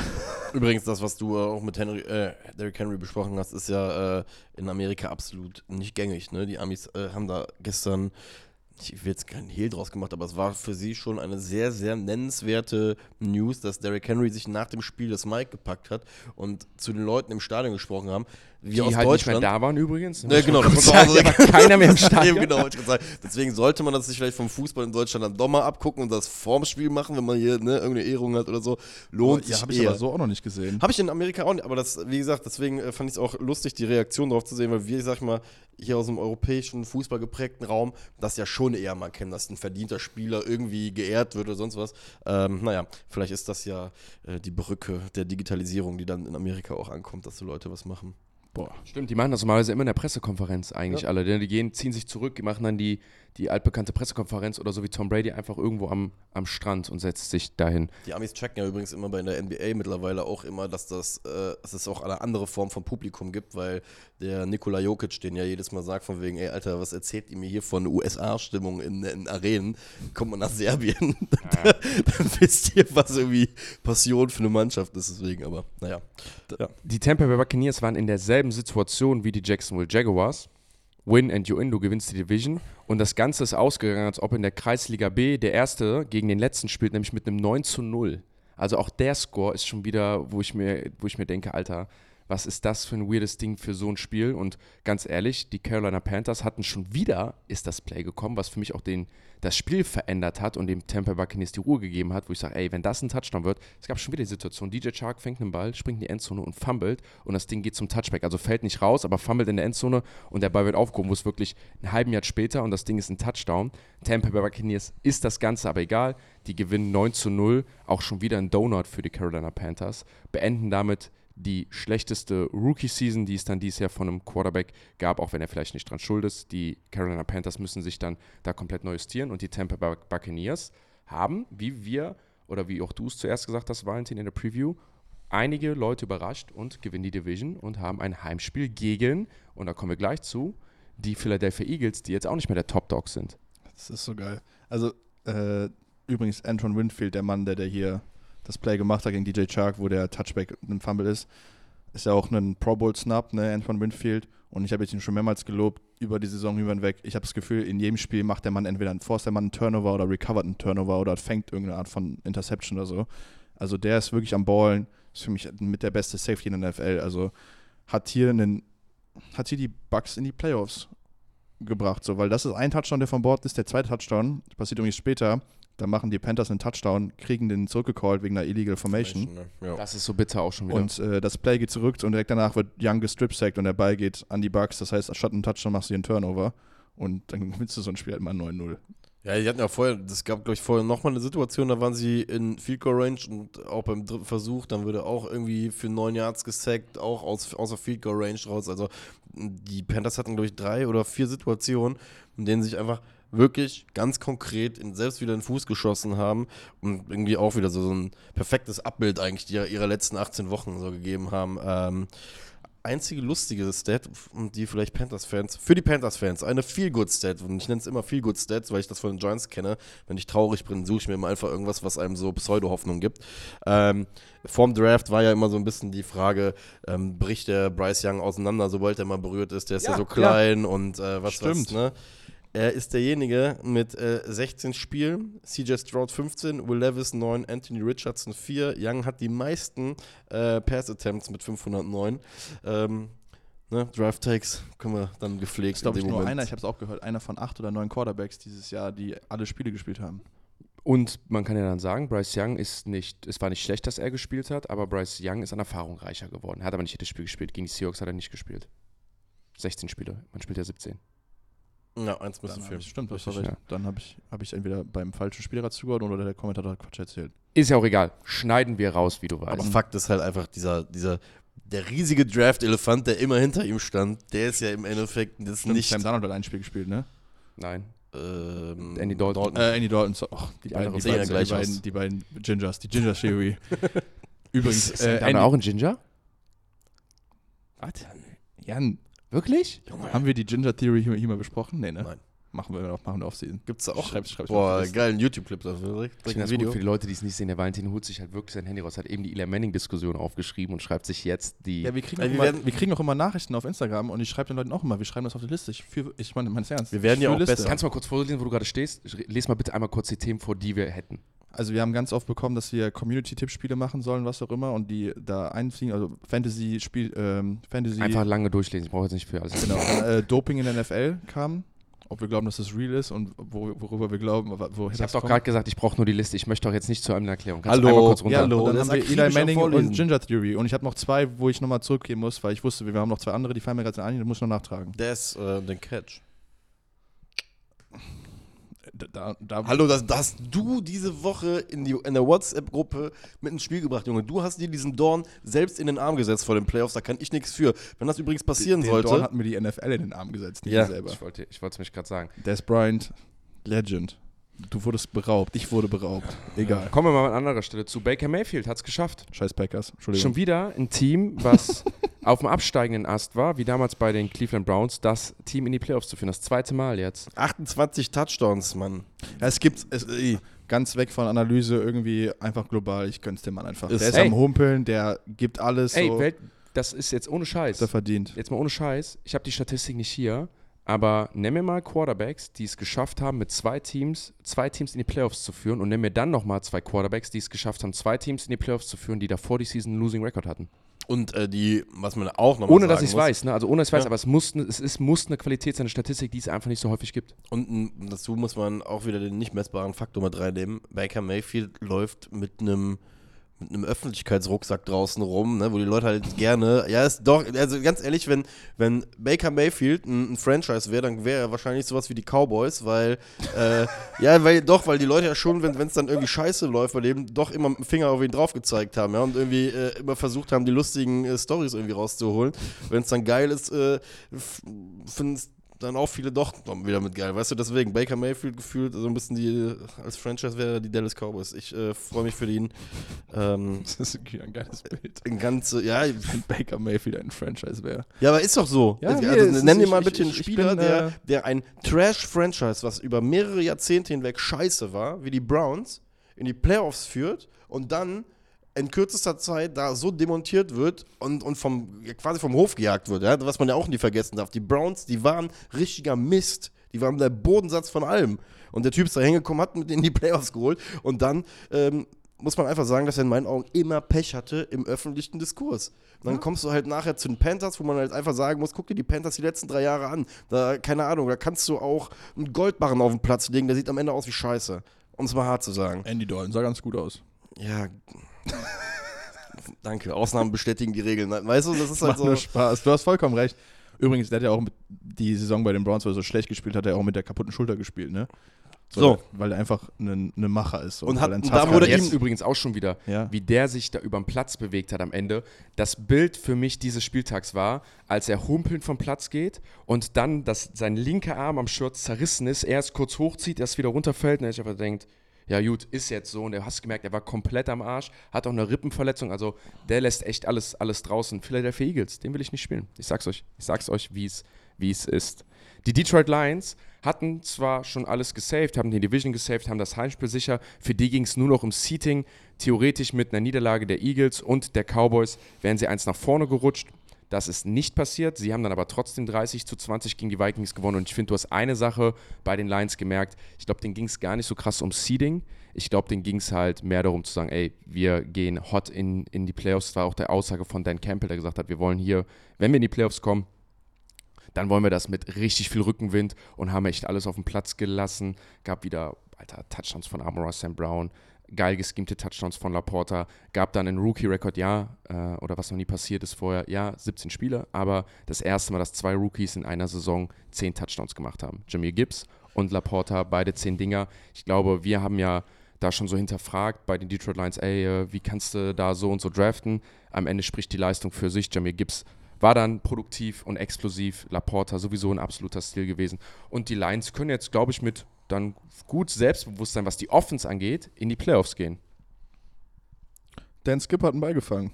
Das war so, das war, das war, ich schwör's dir, das war so ein als- Prinzipiending von denen. Das war so ein Das war der, Prinzipiending. das war der, ähm, der symbolische Mittelfinger von Dan Campbell an die NFL. Ja.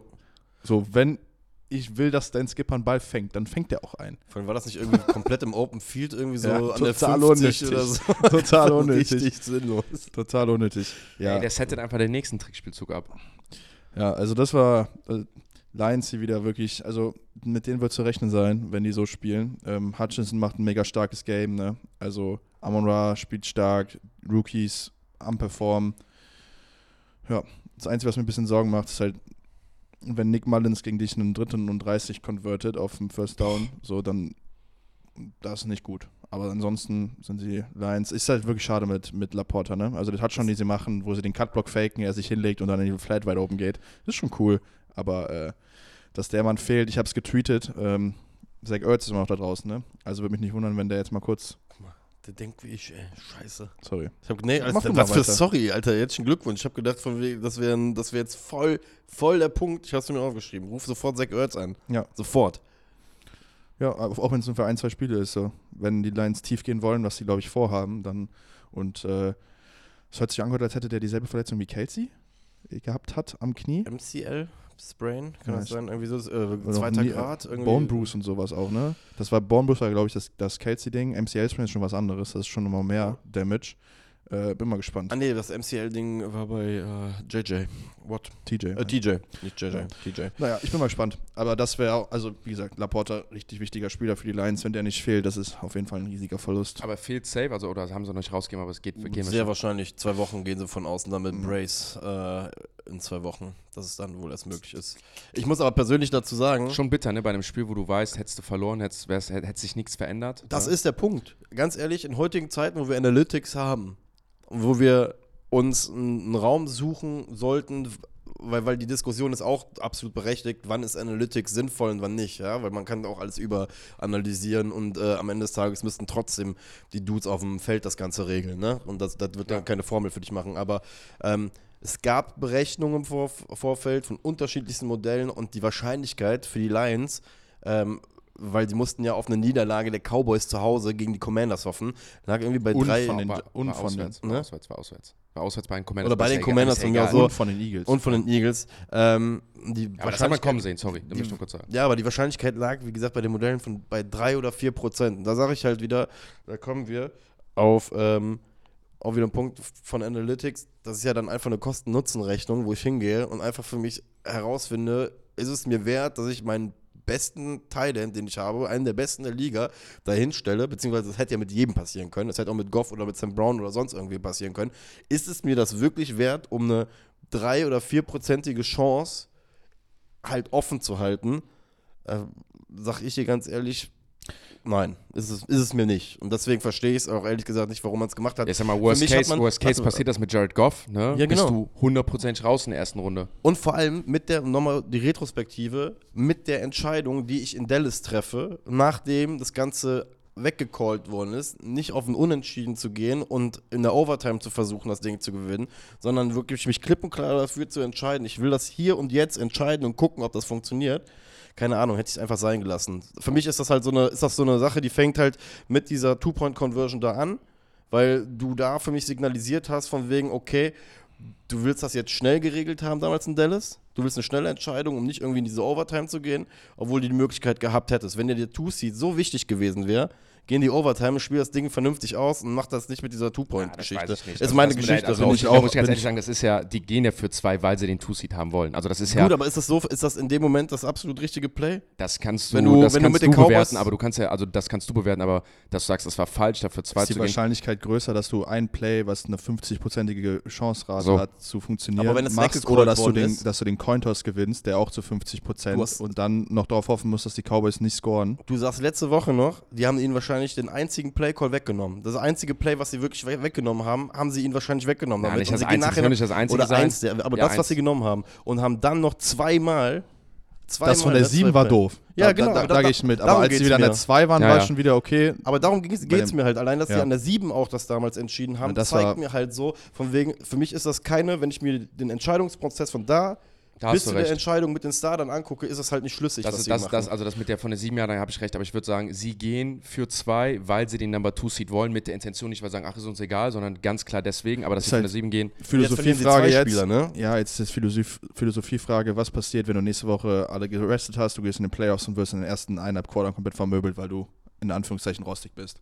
Weil Ja, das ist- aber das ist doch ein Schwachsinn, Alter. Wenn Ja, du, Ja, ey, ja, wir, sorry, wir, das- dann können wir nicht- wir, können wir- wir werden dasselbe Argument hören Nee, warte, bei warte. den Ravens, das bei macht den gar keinen 49ers. Sinn. Das macht gar keinen Sinn. Weißt du, warum das gar keinen Sinn macht? Weil es dieselbe, nein, genau, weil es dieselbe Stat nämlich gibt mit Bye Weeks und da halten wir das nämlich immer hoch und sagen, guck mal, Guter Punkt, die hatten ja. eine Bye Week und guck mal, wie gut die, es gibt weißt du, was ich meine? Das ist nicht meine Meinung. Es gibt einen aber Unterschied zwischen Fakten, wie du schon angebracht hast, Analytics und Coaches, die das, Ja. nicht, die das nicht sehen, Ja, weil ja. sie eine bestimmte Philosophie fahren. Und Dan Campbell hat auch gesagt, ich will, dass die Jungs spielen, weil ich will, dass sie so battle-tested sind wie möglich. Und wenn er den Value darin sieht, dass sie hier nochmal einmal auf die Fresse kriegen, so mäßig, um dann noch mehr ready zu sein für ein Playoff-Spiel, was noch härter wird als das wahrscheinlich, und er nicht will, dass sie sich jetzt zurücklehnen, in einen Modus kommen, wo sie auf der Couch chillen und dann einmal richtig verprügelt werden im ersten Quarter und sich wieder dran gewöhnen müssen, dann ist das eine Philosophiefrage von Dan Sag ich- Campbell. sag ich- Können wir sagen, also sag ist ich jetzt ganz- gut oder schlecht, aber das ist halt einfach eine Sache, Aber sag ich ganz die er ehrlich, wahrscheinlich für richtig sag ich ganz empfindet. ehrlich, sag ich ganz ehrlich, mit der Philosophie, und dann gehe ich zum nächsten Spiel weiter Ja. und nehme jetzt einfach mal raus, das letzte Wort zu haben. Wenn du die Philosophie hast und da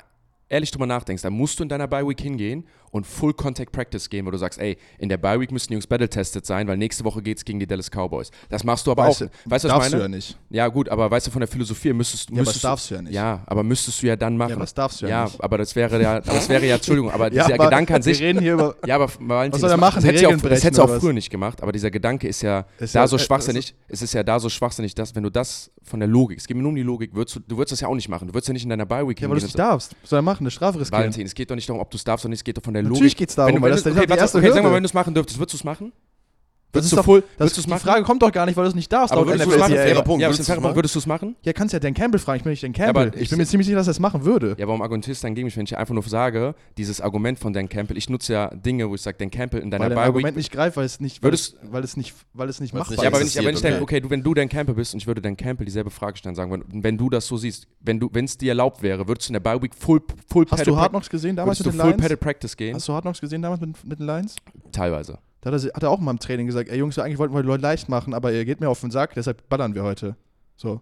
Ja gut, das ist so Ja lange gut, aber lustig, das ist doch immer- halt keine zehn Leute auf der Ich wollte gerade sagen, hat, aber ne? das ist ja nochmal ein Unterschied. Wenn du hier vor mir sitzt und sagst, ich muss das machen, dann ist das, dann muss ich dieselbe Frage stellen, in deiner Bye Week würdest du, wenn es dir erlaubt wäre, 100% Full Practice gehen, weil das ist dasselbe Argument und das würdest du nicht machen. Es ist ich einfach glaube, meiner er Meinung würde nach es machen. Aber das ist, werden wir nicht Ja, gut, rausfinden. aber weil das dann- darfst. Von aber der dann bin ich- finde ich aber sein Argument ist, und das schlägt halt in dem Moment irgendwie Ja, wirklich natürlich. halt mit diesem Bye-Week-Ding, weil wie, wie gesagt, wie oft wird das Ganze in der Regular Season als, als das Argument genommen, von wegen, oh, die kommen aus gut, die kommen rested und auf einmal in den Playoffs kommt immer dieser, dieser, ich, und das nenne ich jetzt wirklich einfach mal, dieser Social Media Switch, weil das halt diese feurige Story Ja, weißt, ist, ohne ist? Substanz Weißt du, was es eigentlich, weißt ist? Es ist dieser bittere Beigeschmack, dass halt diese Wettbewerbsverzerrung mit dabei ist und bei der Bye Week hast du nicht zu entscheiden, ob du spielst oder nicht. Das wird dir gegeben und dann ist halt immer voll geil, aber bei diesen Weeks, bei diesen Off-Weeks, die du dir selber gibst, dann wird halt gesagt, oh, guck mal, er hat da was entschieden und dann, sobald du eine Entscheidung triffst, die radikal ist, wirst du ja sofort dafür ins Feuer geworfen oder nicht. Das und, war's. Und nochmal,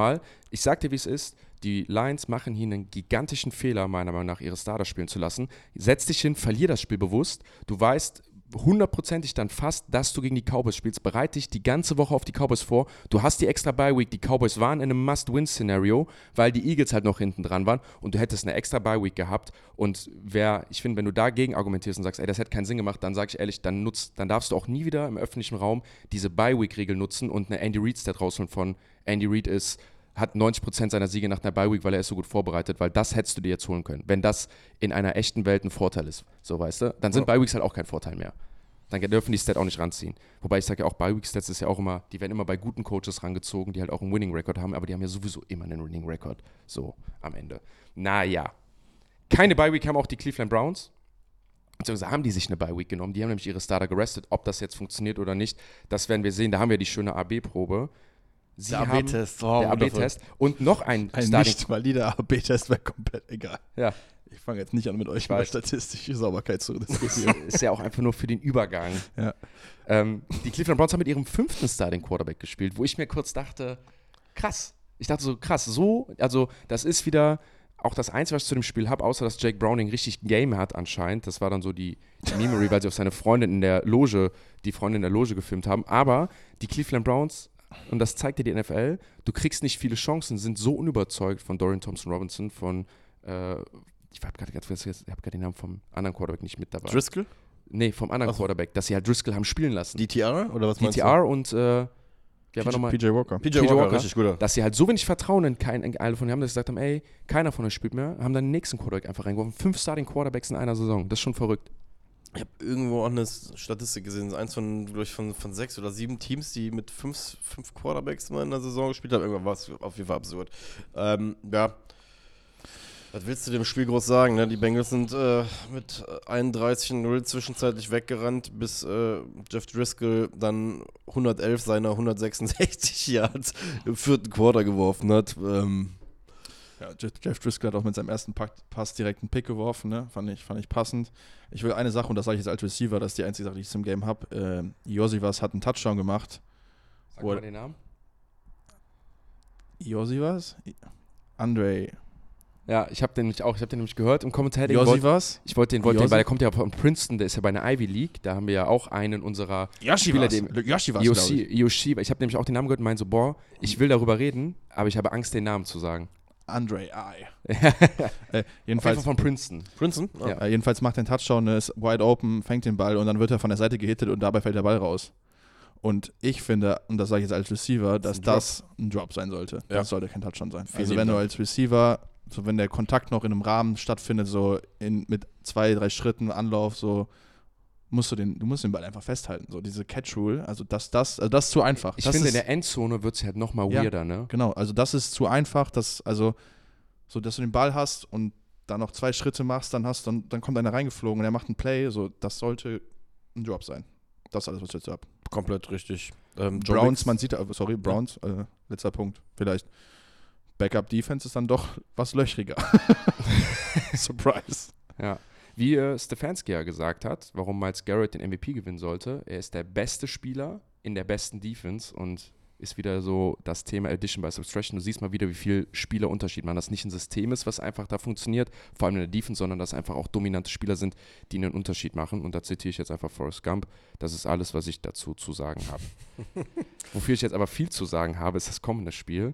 Und hat den Giants nur einen Draft-Spot gekostet. Man ist nur von der 5 auf die 6 gerutscht. Valentin, das hat es in der Preview-Folge schön aufgeführt. Und als wir gegen die Eagles mit 21-0, glaube ich, geführt hatten, habe ich nur, wollte ich schon schreiben zu Marek, scheiße, wie viele Draft-Slots rutschen wir, was hat der Valentin nochmal gesagt? Und dann gesehen, ey, es ist eh nur noch einer.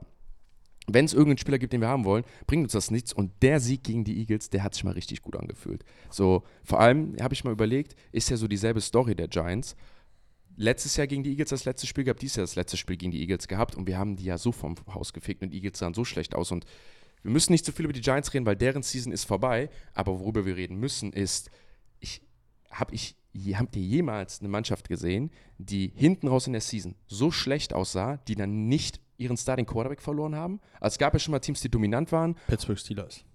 Ich habe es getweetet. Ich weiß. Aber damals war es halt, ich fand, damals war das Narrativ anders.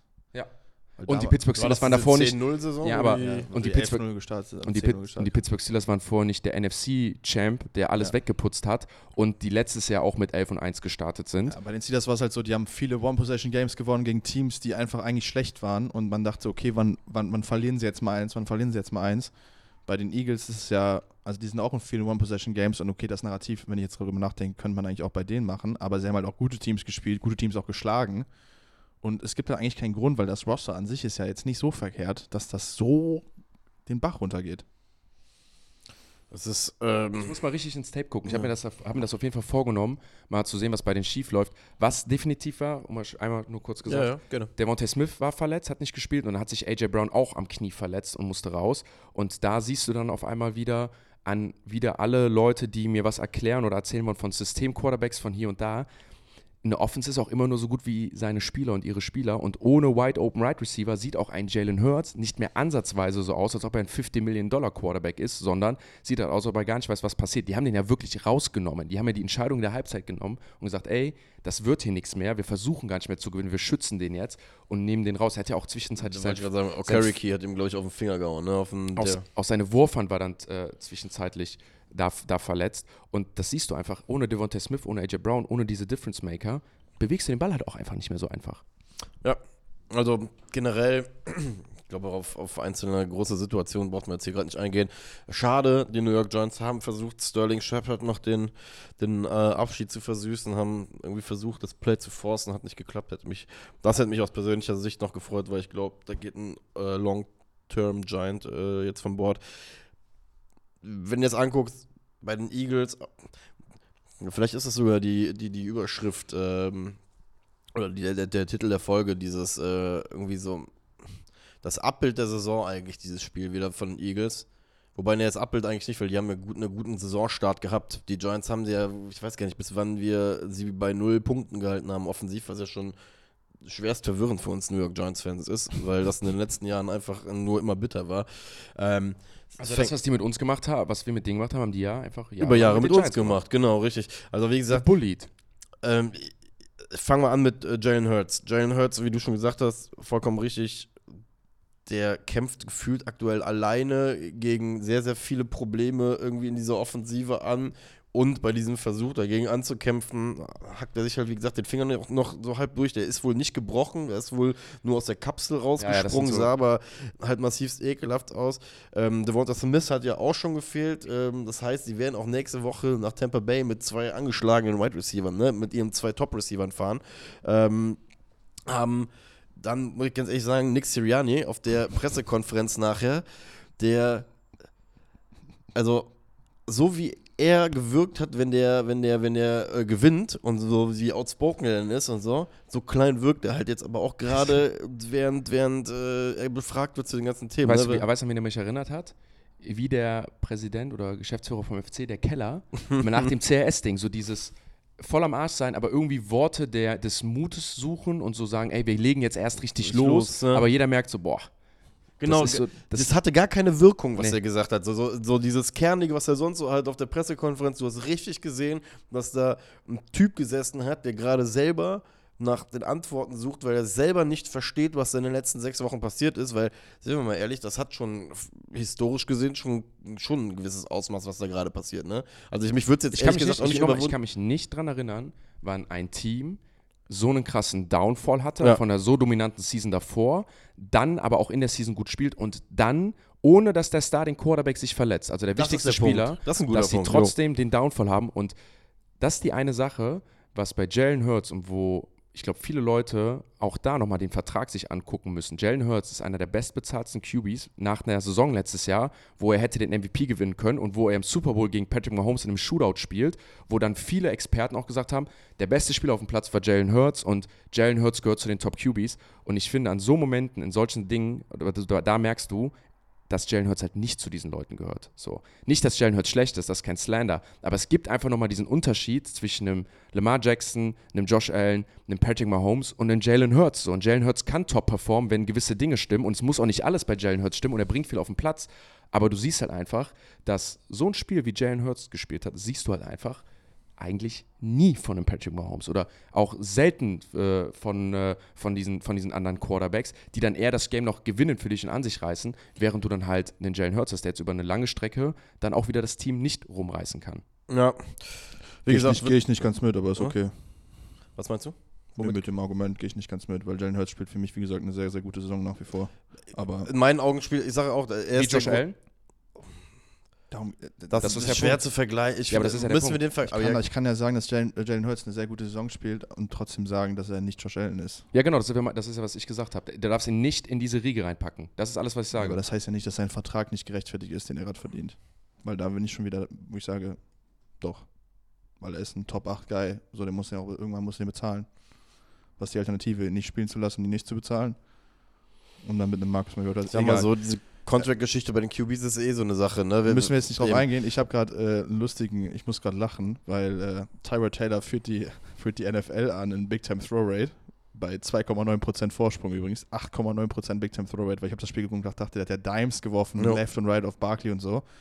Hat die niedrigste Turnover-Worthy Play Rate gleichzeitig. Also ist in der Stat, in der man am höchsten sein kann, ist er am höchsten. In der Stat, in der er am niedrigsten ist, ist er, ist er am niedrigsten. Schätz Tyra Taylor Nummer 1, Big Time Throw Rate. Schätz mal, wo Daniel Jones und Tommy DeVito sind. auf Ja, wahrscheinlich drittletzter und viertletzter oder irgendwie So- sowas. genau so ist es. Also äh, 45 Mann auf der Liste, wenn man den Cutoff mit reinnimmt. Daniel Jones 42. hat Tommy DeVito 43. Deswegen glaube ich auch gar, gar nichts mehr bei den Giants. Sag ich dir ganz ehrlich, da hätte ich jetzt auch den Übergang noch kurz gemacht, äh, weil aufs Spiel brauchen wir, glaube ich, jetzt nicht mehr groß gucken. New York Giants, äh, Wink Martindale ist äh, zurückgetreten gestern, nachdem äh, die Giants seine Position Coaches, zwei Jungs, äh, Brüder, ähm, gefeuert haben, die er mit von Ravens mitgenommen hat, die er sehr, sehr schätzt. Also ähm, haben sich zwei Stunden vorher noch hingesetzt in der Pressekonferenz und gesagt, dass sie erwarten, dass er zurückkommen wird, Ma- Wink Martindale, haben dann den Move mit seinen Position Coaches gemacht und dann ist Wink Martindale zurückgetreten. Also haben, es ist äh, bei den New York Giants irgendwas ganz, ganz Weirdes hinter den Türen, hinter verschlossenen Türen geht da gerade ab. Äh, Assistant General Manager Brandon Brown, auch von Panthers gerade angefragt. Ähm, Giants stehen jetzt ohne Defensive Coordinator da. Ähm, Kafka steht auch noch in Frage. Also ähm, bei den New York Giants hat der Black Monday zwar nicht an Head-Coaching-Stelle reingehauen, aber ähm, zumindest in hausintern vier oder fünf Positionen, glaube ich, kostet Special Teams Coach auch weg. Ähm, wie gesagt, da wird es auf jeden Fall viel zu bauen gehen. Und das ist übrigens der Grund, warum ich auch ähm, Josh Schön und Brian Dable nichts mehr glauben werde in dieser, äh, jetzt in dieser Phase der Saison. Wir müssen auch uns jetzt eingestehen, jetzt fängt die Saison der kolossalen Scheiße-Source wieder an, weil es so viele Takes im Netz geben wird, wer was wie gesagt hat und wer wo wie Coach wird. Ähm, I don't believe any of it. ja, und man muss sagen, die New York Giants haben, äh, haben damit perfekt ja angefangen. Ne? Also, die haben ja, in, wie kannst du zwei Wochen, zwei Stunden vorher eine Pressekonferenz sagen, der DC, wir erwarten, dass er zurückkommt und dann so Moves machen und er geht weg. Und das ist dann der Punkt, warum ich auch nicht glaube. Joe Schön hat sich nach der, nach, jetzt nach der Saison mit den ähm, Reportern zusammengesetzt und gesagt, Daniel Jones ist auf jeden Fall settled und dass die nicht wirklich so im QB-Race drin sein Wobei, er werden. hat, er hat er nicht gesagt, er sagt nichts dazu, um auch keine Hand zu zeigen. So. Ja, er, er hat sich auf jeden Fall besser, er hat sich besser ausgedrückt als letztes Jahr, als die äh, er und Dayball wie zwei glückliche Hündchen äh, mit Schwanzwedelnd vor der Presse saßen und quasi Daniel Jones äh, Agenten den Blanko-Vertrag äh, über den Tisch geworfen haben mit ihren Aussagen. Das haben sie nicht gemacht. Ja. Äh, aber sie haben versucht, diese QB-Draft-Geschichte runterzureden. Glaube ich ihnen nicht Ich ansatzweise. möchte, möchte nur einmal kurz sagen, ich, das tut's mal, weil es einfach wieder ein funny Ja. NFL-Reporter-Moment war, wo ich dachte, wofür wirst du eigentlich bezahlt? Also wa was ist eigentlich dein Job? Was bist du für ein schlechter Reporter? Die sind original zu Daniel Jones hingegangen in der Kabine und haben Daniel Jones gefragt, ob er meinen würde, ob das jetzt nicht der richtige Move wäre für die Giants, einen Quarterback zu holen. Was, was, was, was, Und dann dachte ich mir so, was denkst du, was der jetzt sagt? Also was glaubst du, kannst du morgen auf Papier drücken, was er sowieso nicht sagen würde? Also was ist das jetzt für eine, wer bezahlt dich dafür? So. Bezahlt die Spesen, dass du dich da in die Kabine stellst, dass du jedem jetzt hier Sometimes you gotta shock the muscle, Ey, Jan. 30, Du musst du, den, du musst, manchmal musst du Reize setzen, die du nicht ich, erwartest. ey, ich denke mir so, da hast du wirklich jedem, jedem, jedem Reporter Daniel Jones 30 Sekunden vom Leben geklaut, wo sich jeder gedacht hat, die will ich zurückhaben. Dankeschön für diese Frage. Daniel Jones hat einfach nur gesagt, ey, Vielleicht, hat er, vielleicht spielt er Chess und Checkers. So, Ja. Der denkt sich auch, Daniel Jones hat auf jede Frage, die stellt eine Antwort, die er denkt, die er erwartet. Aber was er Ja, nicht erwartet genauso ist, wie die Reporterin so beim, smart, Wie die. Reporterin nach der Basketball-WM vom ARD war die, glaube ich, die den Dennis Schröder fragt, ob sie denn jetzt Angst hätten bei Deutschland, dass die Amerikaner die Spieler abkaufen würden. Äh, weil die ja jetzt gewonnen haben. So, wo ich auch dachte, ob du noch nie Basketball geguckt hast, so vielleicht, ob du da gerade auch einfach nur hingeschickt wurdest. Ich möchte Dankeschön. übrigens äh, noch eine Sache vollenden, die du dieses Jahr mehrfach gesagt hast. New York Media Market, NFL Scheduling. Ähm, nur mal kurz zusammengefasst. Äh, die Jets und die Giants haben insgesamt zwölf Spiele Primetime dieses Jahr bekommen von der NFL, sind in diesen zwölf Spielen zwölf und zehn gegangen. Beide Teams sind jeweils eins und fünf. Spielen 2 und 10. Hä? 2 und 10. 2 und 10. Du hast Insgesamt. 12 und 10 gesagt. Also, 2 und 10. äh, 2 und 10, Entschuldigung, ja. 2 und 10 in 12 Spielen. Und die Average Margin of Defeat bei den beiden Teams war 15,8 Punkte in dieser Primetime. Ich sag's euch, Primetime Games ist einfach nur Big Market Sachen. Wobei die Giants haben ja einmal gegen die Packers gewonnen. Das nehmen Ja. wir mit. Das, also wir nehmen das ja, und die mit. Jets im ersten gegen ey, Bills. ey, die Giants haben zwei NFC Playoff Teams geschlagen. Take it or leave it. Und die Cardinals auch. Ja, und? Also NFC ja, Playoff. die Cardinals Ja, sind auch, sind ein ja gutes- auch ein gutes Team, Ja, ha? was willst du mir jetzt sagen? Ist so. ja, So. Yeah, oh, Wildcard-Rausflieger. wollte ich gerade sagen. Ein Spiel, was auch ein bisschen darunter gelitten hat oder sehr darunter gelitten hat, dass die Starter rausgenommen wurden, das waren die Kansas City Chiefs gegen die Los Angeles Chargers. Andy Reid geht da ganz kleine Weg. Ich reste meine Superstars.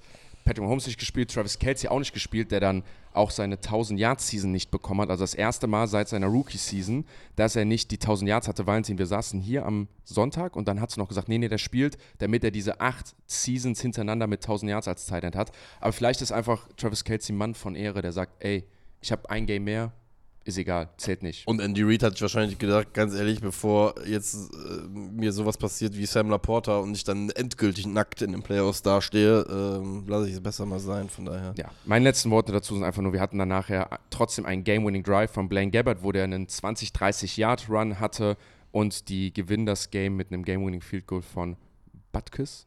Batka. Butka. Batka. Butkus. Dick Butkus hatte ich im Kopf.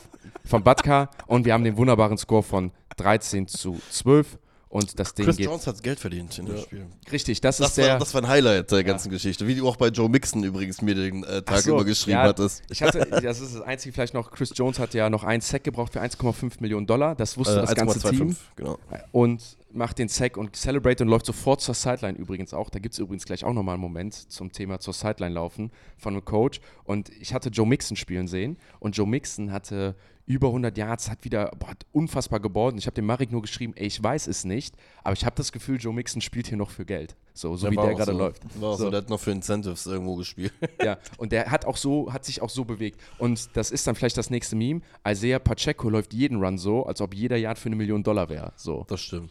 Naja, ich habe zu dem Game nichts zu sagen, Männer. Habt ihr noch was? Sonst würde ich einmal weitermachen. Äh, ja, doch, eine lustige Sache, statistisch. Äh, die Chargers hatten einen ähm, 18-Play-Drive, ähm, der dann im Turnover geendet ist. Das war diese, der auch für, für sechs gegangen ist. Und das war das erste Mal ähm, seit 2000 und nur das siebte Mal überhaupt in der NFL, dass ein 18-Play-Drive quasi in einem Defensive Touchdown im Turnover geendet ist. Wenn man jetzt noch wüsste, wie viele 18 Play-Drives es insgesamt gab, weil 18 Plays sind schon massig viel, ne? Gut, aber ich denke mal, in der Geschichte der NFL wirst du schon ein paar finden. Ja, ja, ne? aber es also würde mich trotzdem interessieren, Ja. wie viele das waren. Wir haben ja eben über die Detroit Lions diskutiert, ob man da die Starter resten darf, soll oder nicht. Da ist halt der größte Bezug die Dallas Cowboys, die den Nummer 2 Seed hatten in dem Moment und die zu den Commanders gefahren sind, wo man jetzt sagen muss, die Commanders stehen jetzt auf dem Nummer 2 Seed, also das zweitschlechteste Team der NFL in einem Must-Win-Szenario. Das Game sollten die Cowboys 9 von 10 Mal, wenn nicht 10 von 10 Mal gewinnen. Das haben sie dann auch getan. Dominant 38 zu 10. Und ich könnte schwören, diese Corner-Route auf Brandon Cooks habe ich jetzt schon öfters gesehen in der Red Zone. Ich habe dasselbe Valentin geschrieben. Wow. Valentin, für fort. Nee, Bitte. absolut. Also wieder wunderschöner Pass auch, ne? Also perfekt on, the- äh, in the bucket. Aber Jan, du kennst es aus 3x1 Formations in der Goal-Line, hat gefühlt jedes zweite Konzept einen Corner auf dem Nummer 3 Receiver, oder? Also da gibt es Smash, Snack, äh, irgendeine Form von, von Flood. Also du läufst ja immer irgendwie mit dem Nummer 3 Receiver in die Ecke.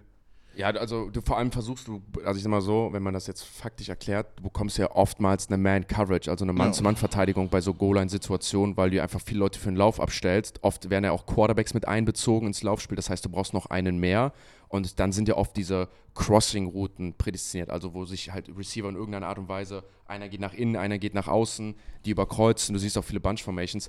Was ich damit sagen will, ist, Cooks kriegt die halt relativ, äh, gefühlt immer und ist auch jedes Mal open. Ja, Also also ich hab- schlägt sein Mann ja auch. Aber Ja. wir haben auch einen, äh, das finde ich übrigens eine geile, geile Entwicklung in der NFL. Dieser Back-Shoulder-Corner. Also du hast ja den Corner, den du normalerweise, und es gibt ja den Back-Shoulder-Go, aber wenn du das gibst, hat Travis Cates letztes Jahr auch mit Mahomes gemacht in, dem, äh, in den Playoffs einmal gegen die Bengals, glaube ich. dass du einfach den Corner läufst, du siehst, okay, der Cornerback hat jetzt Leverage und ich bleibe einfach stehen, der Cornerback rennt weiter und du machst quasi so einen Corner-Sit, womit der Corner halt nicht rechnet und dann hast halt diesen Backshoulder-Ball, äh, musst du halt ultra gut abgestimmt sein mit dem Cornerback, äh, Quarterback, aber äh, ich habe jetzt ganz oft Corner gesagt, aber der Corner ist der Route und der Cornerback ist der Verteidiger, ne? Also nicht, dass ihr vielleicht draußen, äh, ja, Backshoulder, finde ich, find ich geil, finde ich eine geile Entwicklung. Ansonsten war das Spiel am Anfang relativ knapp, fand ich. Also ich habe doch ein bisschen geschwitzt, muss ich sagen, aber hinten raus war es dann doch relativ dominant. Ja. Ja, dann möchte ich jetzt mit dir kurz drüber sprechen. Wir haben ja gestern schon mal ein bisschen drüber geschrieben. Für mich ist es jetzt relevant, jetzt, jetzt kann ich es auch einbringen, weil ähm, das war das, was ich eben noch eigentlich mit der Trainergeschichte sagen wollte. Für mich einer der eigentlich als Außenstehenden interessantesten Momente des ganzen Tages ist gewesen, als Jerry Jones auf die Jobsicherheit von äh, Mike McCarthy angesprochen worden ist. Und er die Das nicht konkret besprochen, also, äh, die, also sie nicht bejaht ja, hat. aber das ist Ich will jetzt mal wissen, was du dazu sagst. Ja, bin- aber, das, sind, aber das, bin guck mal, das ist genau dieselbe Frage, die du einem Daniel Jones stellst. Ist, äh, was sagst du zum Quarterbacks nächstes Jahr? Und er sagt nicht, ja, natürlich bin ich der Quarterback oder natürlich, ja, der sagt, ich bin confident in mich selber. Weil, wenn dein Coach gerade den Nummer 2 Seed gesichert hast, Dak Prescott fast wie eine, also eine MVP-Season spielt, du hast ein Heimspiel gegen die Green Bay Packers und bereitest dich auf einen Super Bowl-Run vor und du bekommst von irgendeinem so Dully-Reporter die Frage gestellt: Hör mal, wie sieht es eigentlich mit der Jobsicherheit bei Mike McCarthy aus? Das ist ungefähr so, als ob du gerade deine Fro äh, Freundin geheiratet hast und dich einer fragt: Hör mal, wann scheidet ihr euch eigentlich? Und das ist dann die Werdet Antwort, uh, we will see how each game goes in the playoffs.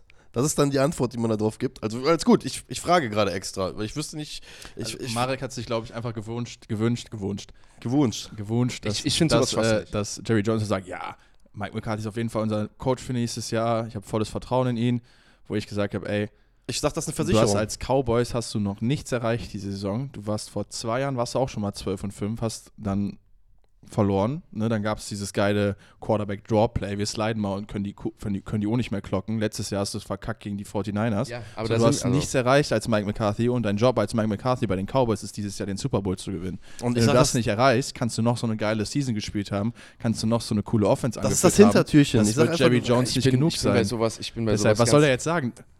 Job's not finished, Marek. Da, da, Ja. ey, aber guck mal, da habe ich ja auch gestern zum Beispiel gesagt, Das ist ich, auch so, ich spreche dir dazu, dass der Job nicht finished ist. Und ich, ich finde auch aus, aus deiner Sicht heraus ähm, bist du ja auch, gerade du als Cowboys-Fans, bist ja scheinbar durch einen Lernprozess durchgegangen und erzählst den Leuten halt nicht mehr Anfang Dezember, die Packers wie geil, nein, nein, nein, genau, dass ihr irgendwie wie geil ihr seid, sondern sagst ja selber, ich habe keinen Bock mehr auf den Status, ich will jetzt ähm, den vollkommenen Schritt. Ich persönlich finde, die Aussage auf die Frage, so wie er sie da antwortet, kurz nachdem er die äh, NFC East gewonnen hat, ist so, ich will jetzt auch nicht zu viel Drama reinlesen, aber ich fand, im, meine erste Reaktion war, krass, der hält sich die Hintertür auf für Ja, einen ganz bestimmten Freund, den du nicht sehen willst, habe ich jetzt gestern auch schon gecheckt, aber glaub es mir, wenn Jerry Jones der mittlerweile in einem gehobenen Alter ist, der selber haargenau weiß, dass er ein Zeitfenster dafür hat, um das Ganze noch mit den Dallas Cowboys zu erleben, was er erleben möchte.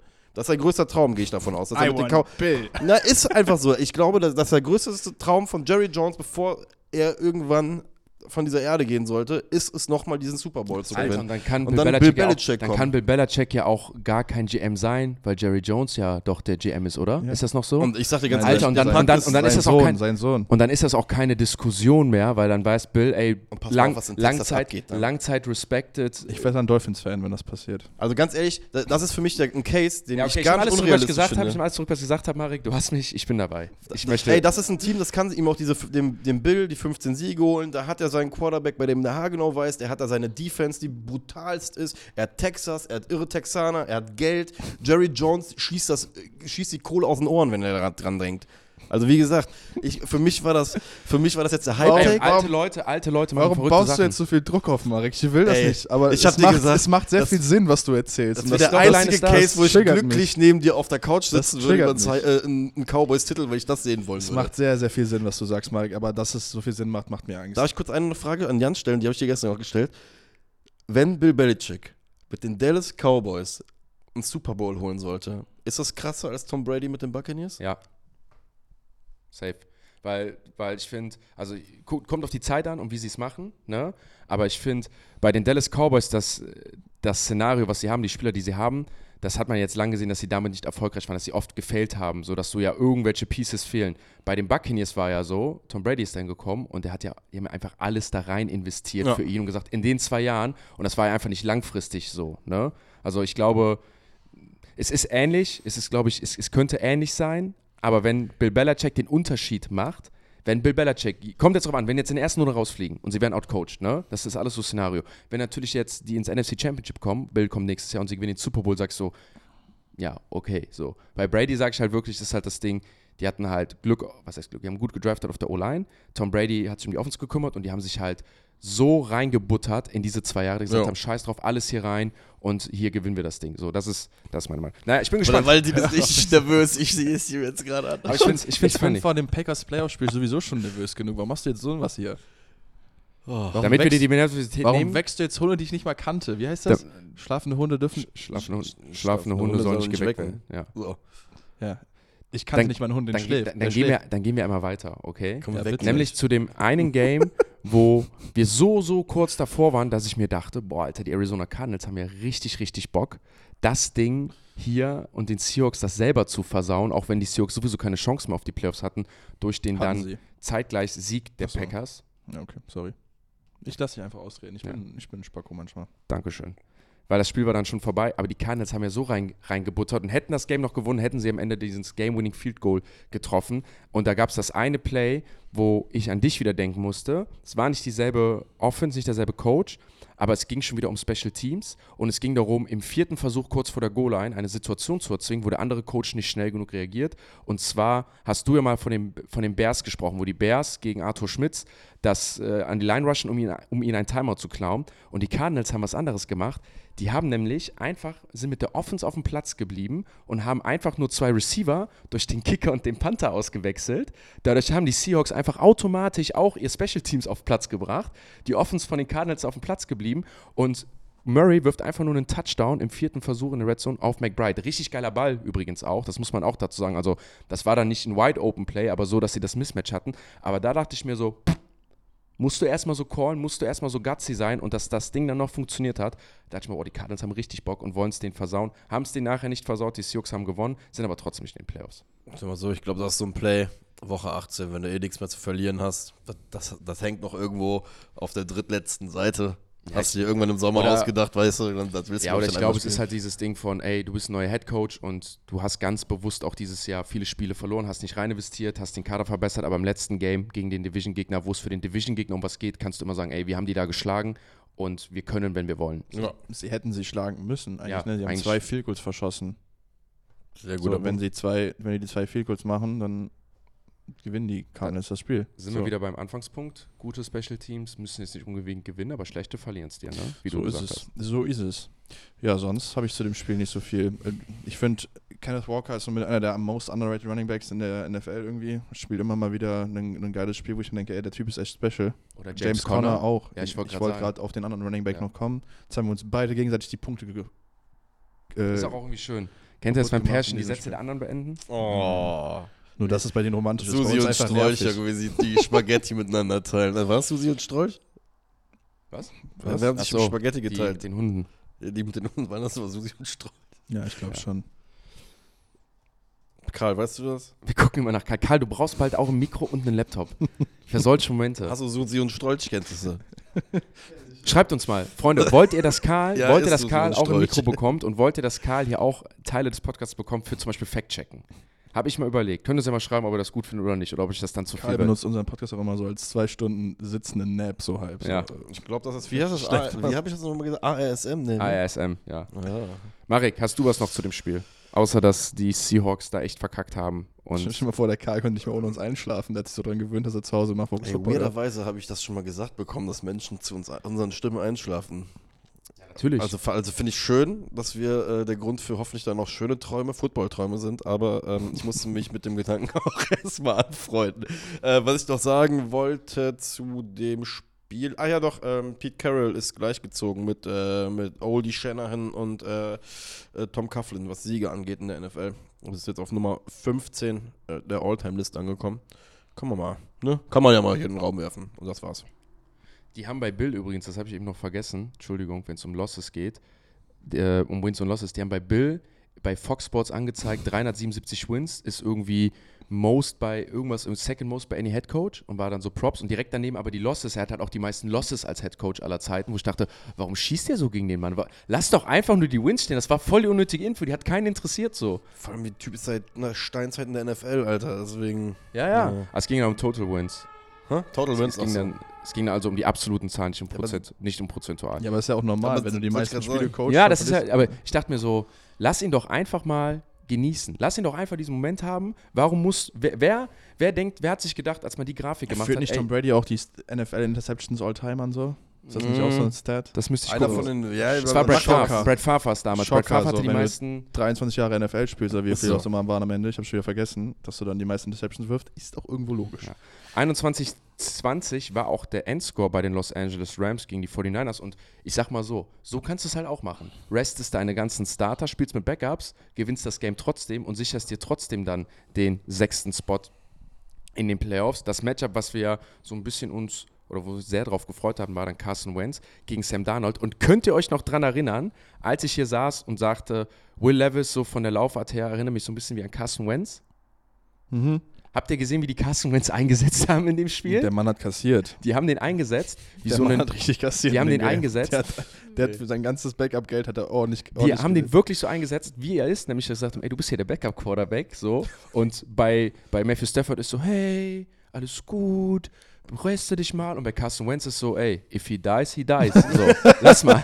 So, ist mir egal. So, lass den mal. Er hat halt wirklich alles reingeworfen. Die sind halt in der Red Zone so Quarterback-Counters und so gelaufen. In der Box hat die Schultern runtergenommen.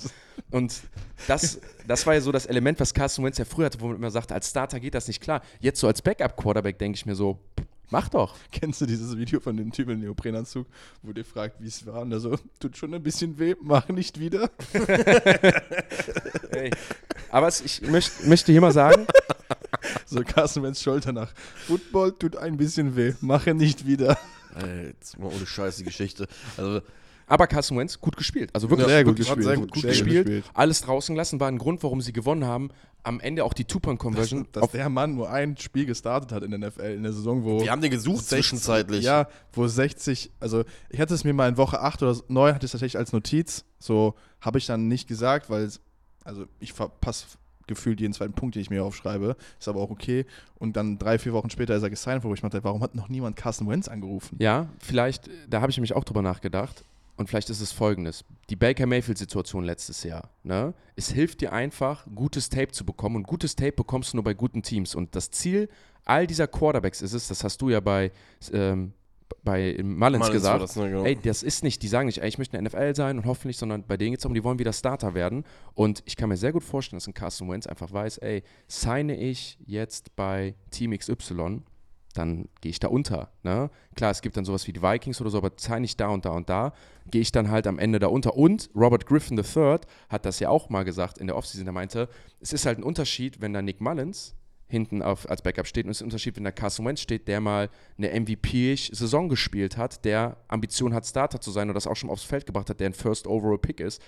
Geht halt dann vielleicht nur bei den Rams, wo er Bock drauf hat und wo halt auch Matthew Stafford steht, der sagt, mich versetzt hier keiner. Ist mir egal, wer mein Backup ist. Da gibt es nur fünf andere Quarterbacks vielleicht in der Liga, die das können, was ich hier kann. Und er hat vor allem ja auch nicht so einen Druck, sag ich mal, wie Nick Mullins oder wie diese ganzen anderen Typical Backups. Er hat schon 130 Millionen verdient, sehe ich gerade, ne? Also der hat 130 äh, Kisten gemacht in ey. seinem Leben und da ist es genau das, was Jan sagt. Er hat halt irgendwie den Luxus, finde ich, halt auch zu sagen, ey, ich bleib mal eine halbe Saison vielleicht weg und warte auf meinen Sweet Spot, der mir nochmal ein bisschen mehr halt gibt, als, als dass ich jetzt das Erstbeste halt nehme, wo ich haargenau weiß, dass ich dann in zwei Wochen vielleicht überfahren werde, weil, keine Ahnung, ich sage jetzt mal ganz ehrlich, Carsten Wentz zum Beispiel, hätten die Giants den gesigned, äh, als, als alle down gegangen sind, das wäre kein gutes Tape gewesen. Das kann ich dir ja. jetzt schon sagen. Das wäre kein, das wäre nicht förderlich gewesen. Ja, der Mann ist wahrscheinlich, stimmt, der Mann ist jetzt wahrscheinlich äh, neue Jacoby Brissett so. Der wird jetzt immer ein Team aussuchen, einfach als Backup da chillen, hat wie gesagt seine 130 Millionen schon verdient, kann ja einfach, also das ist ja so Alex Moran, Style jetzt. Er kann das Leben leben. So, der hat das Geld Ey, gemacht, der kann LA, einfach sitzen. Und da ist jetzt. LA halt auch eine nicere Stadt. Er hat einen Ring, das muss ja auch noch, das dürfen wir auch nicht vergessen, ne? Ja. Der hat einfach trotzdem auch schon einen Ring an der, an der Hand. Also der hat, der, wenn irgendjemand zu Carsten. Zumindest. Ja gut, aber wenn irgendjemand zu Carsten Wentz im Leben kommt und sagt von wegen, ey, was ist eigentlich mit dir oder sonst? Dann wäre ich Carsten Wentz und würde mir den, diesen Super Bowl-Ring und alles andere einfach auf den Mittelfinger stecken und dem denjenigen auch zeigen und sagen, ey, weißt du was, ich hab hier ein Standing, das ist schon Premium. Das haben nicht viele in der Liga. Definitiv. Nee, spielt ein geiles Spiel. Übrigens, Sven Ulreich der äh, NFL. Debo, Ayuk und Trent haben gespielt, ne? Trotzdem. Ja. Also zumindest ein, zwei Drives. Äh, fand ich krass irgendwie. Aber ja, Puka der, Weg, Nakur, der Weg der Mitte. Der Weg der Mitte. Puka Nakur hat seinen, äh, seinen Rekord gebrochen, war dann auch schöne, schöner Moment Mit seiner Mama. mit seiner Mama und alles. Hose? Fand ich irgendwie krass, dass er einfach mitten im Spiel einfach rausgeht und die Kamera drauf zeigen, während das Spiel mit geiler weiterläuft. Moment. Also Ja, das ich auch ich, ich hatte, es war ja eigentlich nur ein hochskaliertes Preseason-Game, was wir da gesehen Ja, haben. ja, aber ich fand's, ich fand's trotzdem crazy, dass sowas in der NFL einfach stattfindet. Dass dann einfach. Aber das haben sie damals bei dem Ball von Tom Brady auch gemacht, wo sie das Spiel angehalten haben, ne? Das war schon weird, ne? Das finde ich, find ich immer komisch, wenn dann so ein Hall of Fame-Dude auf dem Platz läuft und dann das Spiel anhält. Das war, das war jetzt nicht da, aber dass er einfach so zur Mom geht, das Spiel läuft im Hintergrund weiter, alle Kameras sind Ja, bei Puka das ist- Nakur, so, hä? Es ist hochskaliertes Preseason-Game Naja. gewesen. Beste Reaktion und das letzte, was ich so zu dem Game habe, war dann halt Sean McVay, wo ich mir halt dachte, da war man auf jeden Fall im Raum, da war man auf jeden Fall im Raum vor und ich glaube, es wurde gesagt, ey, es ist ihm zumindest wichtig, es ist allen wichtig in der Organisation, dass Puka Nakur diesen Rekord bekommt. Und ab dem Moment, wo er den hatte, siehst du nur, alright, good catch. Now get him out, get him out, get him out. Und du hast es, und Sean McVay ist ja eigentlich so ein funny Dude, ne? Und auch so ein gut gelaunter. Und ich glaube, er soll auch so präsentiert werden von der Liga, also der junge, lustige. Und da habe ich so das erste Mal gesehen, boah, der Typ ist richtig serious. Also klar kann er das sein, aber es war so dieses, auch so ein bisschen böse, so dieses unemotionale, dieses, hat sich, glaube ich, sehr darüber aufgeregt, dass Puka Nakur überhaupt gespielt hat, weil er den Sinn daran nicht so richtig sieht und dass das natürlich auch den Playoffs schaden kann. Und es war wirklich, Catch kommt und so fort. Right, good job. Now get him out, get him out, get him out, get him out. Das war funny. Ja, aber sind wir mal ehrlich, wir, und das ist bei diesen Diskussionen, die wir jetzt eh schon seit Wochen führen, das vergessen leider auch viele Leute häufig. Es geht am Ende um einen ganz anderen großen Preis. Scheiß mal auf irgendein. Also klar, Rookie, Rookie of the Year kannst du halt nur einmal in deinem Leben werden. Das darf man auch nicht vergessen. ne? Das hat Odell Beckham Jr. damals immer gesagt, dass das eine Sache war, die ihn wirklich sehr, sehr krass gejuckt hat einfach, dass er damals nicht Offensive Rookie of the Year geworden ist, weil er einfach sagte, das ist eine Sache, die kriegst du einmal in deinem Leben präsentiert. Das kannst du einmal in deinem Leben sein. Das geht halt einfach nicht beim zweiten, dritten Mal. Von daher, aber es, es zeigt trotzdem diese, dass es auch da, eine, wie du schon schön gesagt hast, eine Mitte geben sollte äh, von den Franchises her äh, zwischen diesen individuellen Records und dem, am Ende dem großen Ziel, einfach einen Super Bowl zu gewinnen, dass man da gesund handeln sollte. Deswegen verstehe ich schon Der Team Award über dem individuellen Award, dafür steht doch dann im Endeffekt American Football, oder? Und Teamsport. Dafür soll es doch sein. Genau. Was ist das Gegenteil von Black Monday? Cyber Monday? Nein, das Cyber Monday. Den, was nennen wir das, den, den Gold Monday, den sollte meiner Meinung nach Antonio Pierce erleben bei den Las Vegas Raiders. Also wenn die den nicht anrufen und ihm sofort sagen, pass auf, wir müssen hier eh jetzt über Jahre noch andere Head Coaches überbezahlen. Wie sieht's aus? Du bist hier im Haus, das ist dein Team. Ich, du hast das hier rumgerissen in der Saison. Du hast hier gezeigt, dass du dieselbe Mannschaft, die von anderen Coaches schlecht gecoacht wurde, enorm gut coachen kannst und gewinnt dann auch das letzte Spiel zu Hause mit 27 zu 14 auch. Wenn es gegen die Denver Broncos nur war, was aber auch wieder ein Division-Gegner ist, würde ich mal sagen, mit auch dem Sieg gegen die Chiefs sollte Antonio Pierce genug getan haben, diesen Job zu behalten.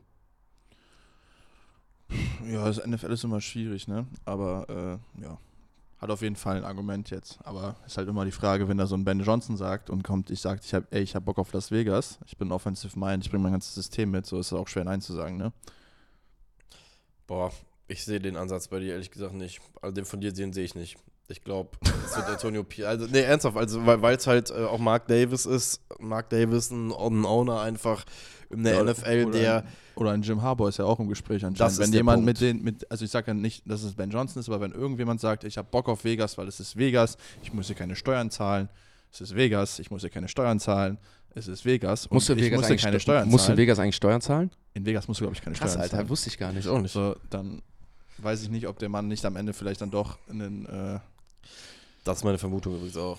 Dann doch leider nicht das Ding übernimmt, auch wenn er es verdient hätte. Aber selbst Das wenn wäre der heartbreaking, finde ich so. Das wäre Ja. wieder so hart, das wäre wieder so ein heartbreaking NFL-Moment. Aber pa- ich finde, ich, das, ist, das ist ein Weg, den ich absolut sehe, der absolut zu den Raiders halt passen würde. Die Raiders sind ein Franchise, was in den letzten Jahren, gerade in der Offseason, mit Entscheidungen nicht geglänzt hat.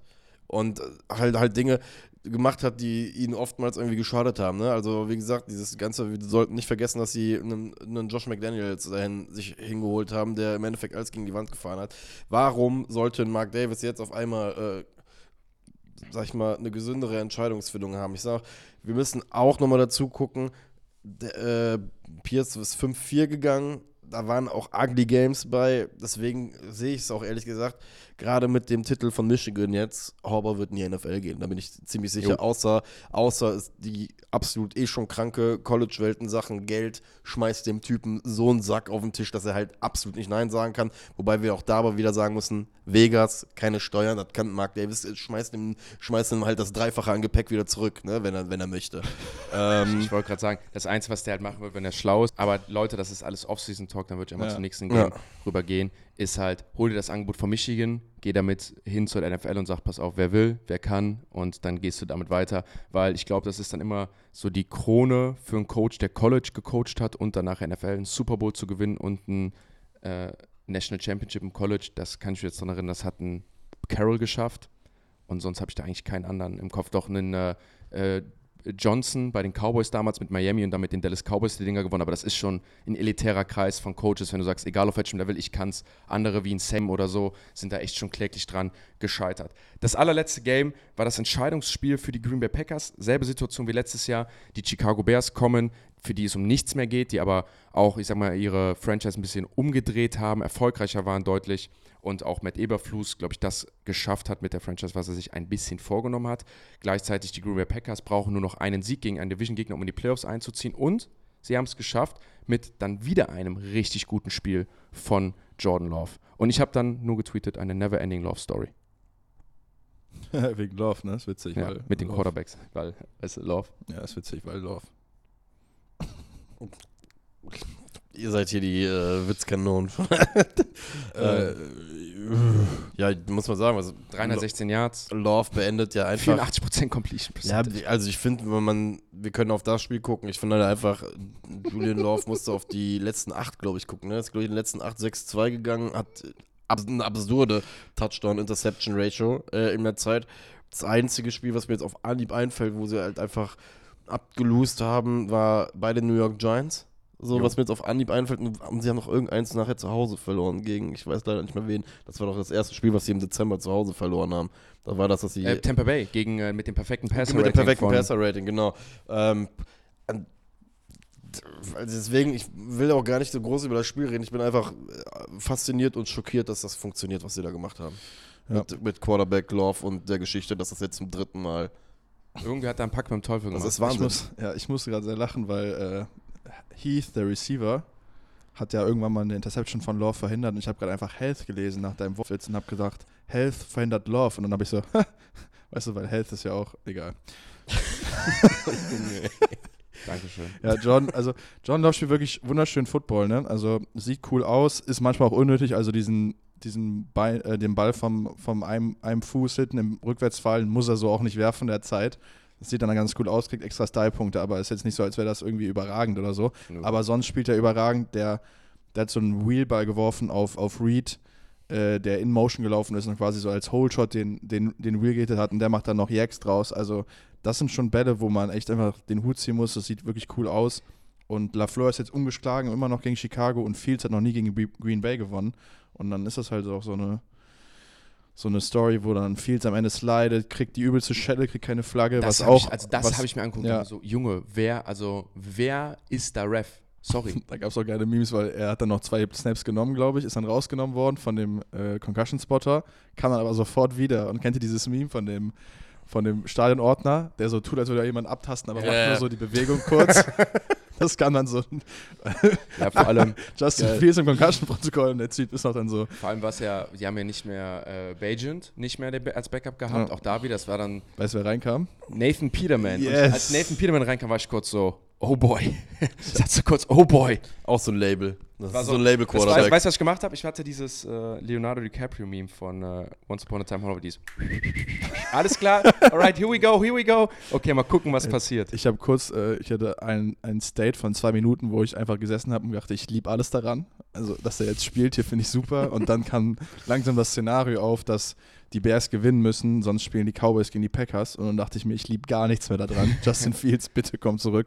Aber ist dann leider nicht passiert. Ich freue mich auf Donnerstag, beziehungsweise auf Freitag die Folge, wenn wir sie aufnehmen, wie wir das Spiel nämlich prognostizieren, weil ich, ich habe echt, ich hab echt richtig, richtig Bock drauf zu sehen, wie du in deinem Kopf dich zerfledderst und Wege findest, wie die Cowboys das verlieren, die kein anderer findet, einfach aus Angst. Ja.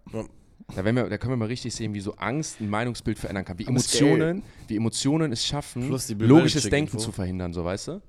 Sehr geil. Sehr, sehr geil. Ähm, hättet ihr gedacht, dass ähm, Jordan Love, also hätten wir vor der Saison gesagt, dass Jordan Love ein 10% Improvement über Aaron Rodgers Stats wäre? Also von letztem Jahr? Also mal reiner Stat-Vergleich von, von Rodgers zu Never. Love? Never, never, never. Aaron Rodgers, also um es vielleicht mal auszufüllen, äh, 8-9 gegangen letztes Jahr mit den Packers, 3695 Yards geworfen, 26 zu 12 Interceptions. Ähm, Julian Love 9-8 gegangen, 4159. Jordan Love. Äh, Jordan Love, was habe ich gesagt? Julian. Julian, ah, ich meine Jordan, nicht den Safety, richtig. Jordan Love 4159 Yards geworfen, 32 zu 11 Touchdown Interception Ratio. Average per Attempt, äh, Rodgers letztes Jahr 6,8, äh, Jordan Love 7,2. und ist dieselbe Offense mit ähnlichen Skill-Playern. Nein, Nathan Hackett ist nicht mehr da. Ja, aber wir- sag ich mal kurz die Namen. Ja, ja wollte ich gerade sagen. Guck mal, ich, ich tue es jetzt trotzdem jetzt gerade. Das ist die letzte Saison, ne? Da war Nathaniel Hackett auch nicht da. Ich weiß. Ja. Das war Guckt euch beide- Sache. Weiter böse an. Ich äh, sag den, ich wollte mich auch noch sagen, man muss trotzdem, können wir gestehen, Hackett hin oder her, wir reden davon, dass der gute ähm, Love zu Jaden Reed, Romeo Jo. Daubs, Christian Watson, Bo Melton, Deonta Wicks auf Receiver, dann auf Luke Musgrave und Tucker Craft geworfen hat. Keiner von diesen Leuten ist länger als 20 Monate bei den Packers. Also wir reden hier nicht Green von irgendwie Die Green Bay Packers, die Green Bay Packers sind ja das jüngste Team vom Altersdurchschnitt der NFL und dass die so in die Playoffs gerückt sind, wie sie jetzt gemacht haben, mit so soliden Leistungen am Ende und vor allem jetzt nochmal in der Defense gut performt haben, weil J.E. Alexander dann auch wieder auf dem, auf dem Platz stand. Ich finde dann, er wirklich ein Difference Maker ist, was Ja. Coverage angeht, war schon, also Der beste Fan Valentin, der also ich, ich sag, ich weiß ja nicht, ne, es wird schwierig. Das war so geil, das Video. welches? Von J. J. Alexander? Alexander mit Ach der so, Reporterin. Ja. My interviews will be a little more serious. Ja, gut. Auch er, bleib wie du bist. Bist komisch, aber bleib wie du bist. Ja. Freunde, Valentine hat einen Touch, äh, eine Interception gedroppt. Ist so. War ich habe eine traurig. Interception gedroppt, ja. Das war's. Freunde, soll ich euch was ganz ehrlich sagen? Weil ich glaube, das war gerade der letzte Punkt, oder? Zur das war der letzte Season. Punkt. Das ist krass, weil ich muss echt gestehen, immer Woche 18, immer letzte Mal, ah, du hast es auch geschrieben, letzte Mal Commercial Free Football und so. Ich bin auf der einen Seite wirklich traurig wieder, weil 18 Wochen Football vorbei sind. Natürlich auf der anderen Seite sehr, sehr froh, dass wir jetzt ins, Einge ins Eingemachte gehen, äh, wirklich ums richtige Gold spielen. Bin auch langsam erschöpft, muss ich sagen, von, von, äh, von diesem ganzen Geballer. Ähm, aber es ist krass, wie hier von dem Ganzen auf, dem- auf dem Bildschirm. Ich weiß, alles gut. Meine Hey, Güte. Ich hab's verstanden. Aber auch so, wie ich es verstehen wollte. Mein Gott. also, ey. es ist wirklich, also ich freue mich auch drauf, weil wir einfach jetzt mal nicht Spiele gleichzeitig gucken müssen Genau, das und nacharbeiten müssen und dann hier, wenn man sich 16 Spiel, Spiele anguckt, verschwimmen hier mal die Szenen und da, und da muss man sich schon sehr auf seine Notizen verlassen. So. Ich freue mich einfach, dass das jetzt weniger wird, dass man genauer hingucken kann, dass man die Storylines besser und dann können wir, glaube ich, auch sauberer arbeiten. Das wird einfach geil. Ja, ich sag, äh, Football ist halt wie äh, Restaurant, ne? All you can eat ist auch mal geil und sich vollfressen, aber wenn du Qualität haben willst, dann gehst du ins Steakhouse und dann isst du einfach mal ein Steak. Und Voll so ist es geil. bei NFL auch. Red Zone ist, ist geil, aber Football muss auch in Gänze genossen werden. Jan Stromberg, Alter. Äh, Geil. Football ist wie äh, Essen gehen. Ähm, manchmal äh, Nee. Ein Also, Hund! ein Hund im Büro. Bräuchten Freunde. eigentlich. Danke, dass ihr bis hierhin mitgekommen seid. Jetzt geht's ab in die Playoffs. 18 Ups. Wochen, ab 18 Wochen echt durchgeknallt. Äh, echt versucht für euch das alles auseinanderzuarbeiten. Das war's mit der letzten Regular Season Review von Focus. Fokus. Focus! Football. Natürlich der Regular Season, ne? Nur Regular Season. Tschüss, tschüss, tschüss. Schatz.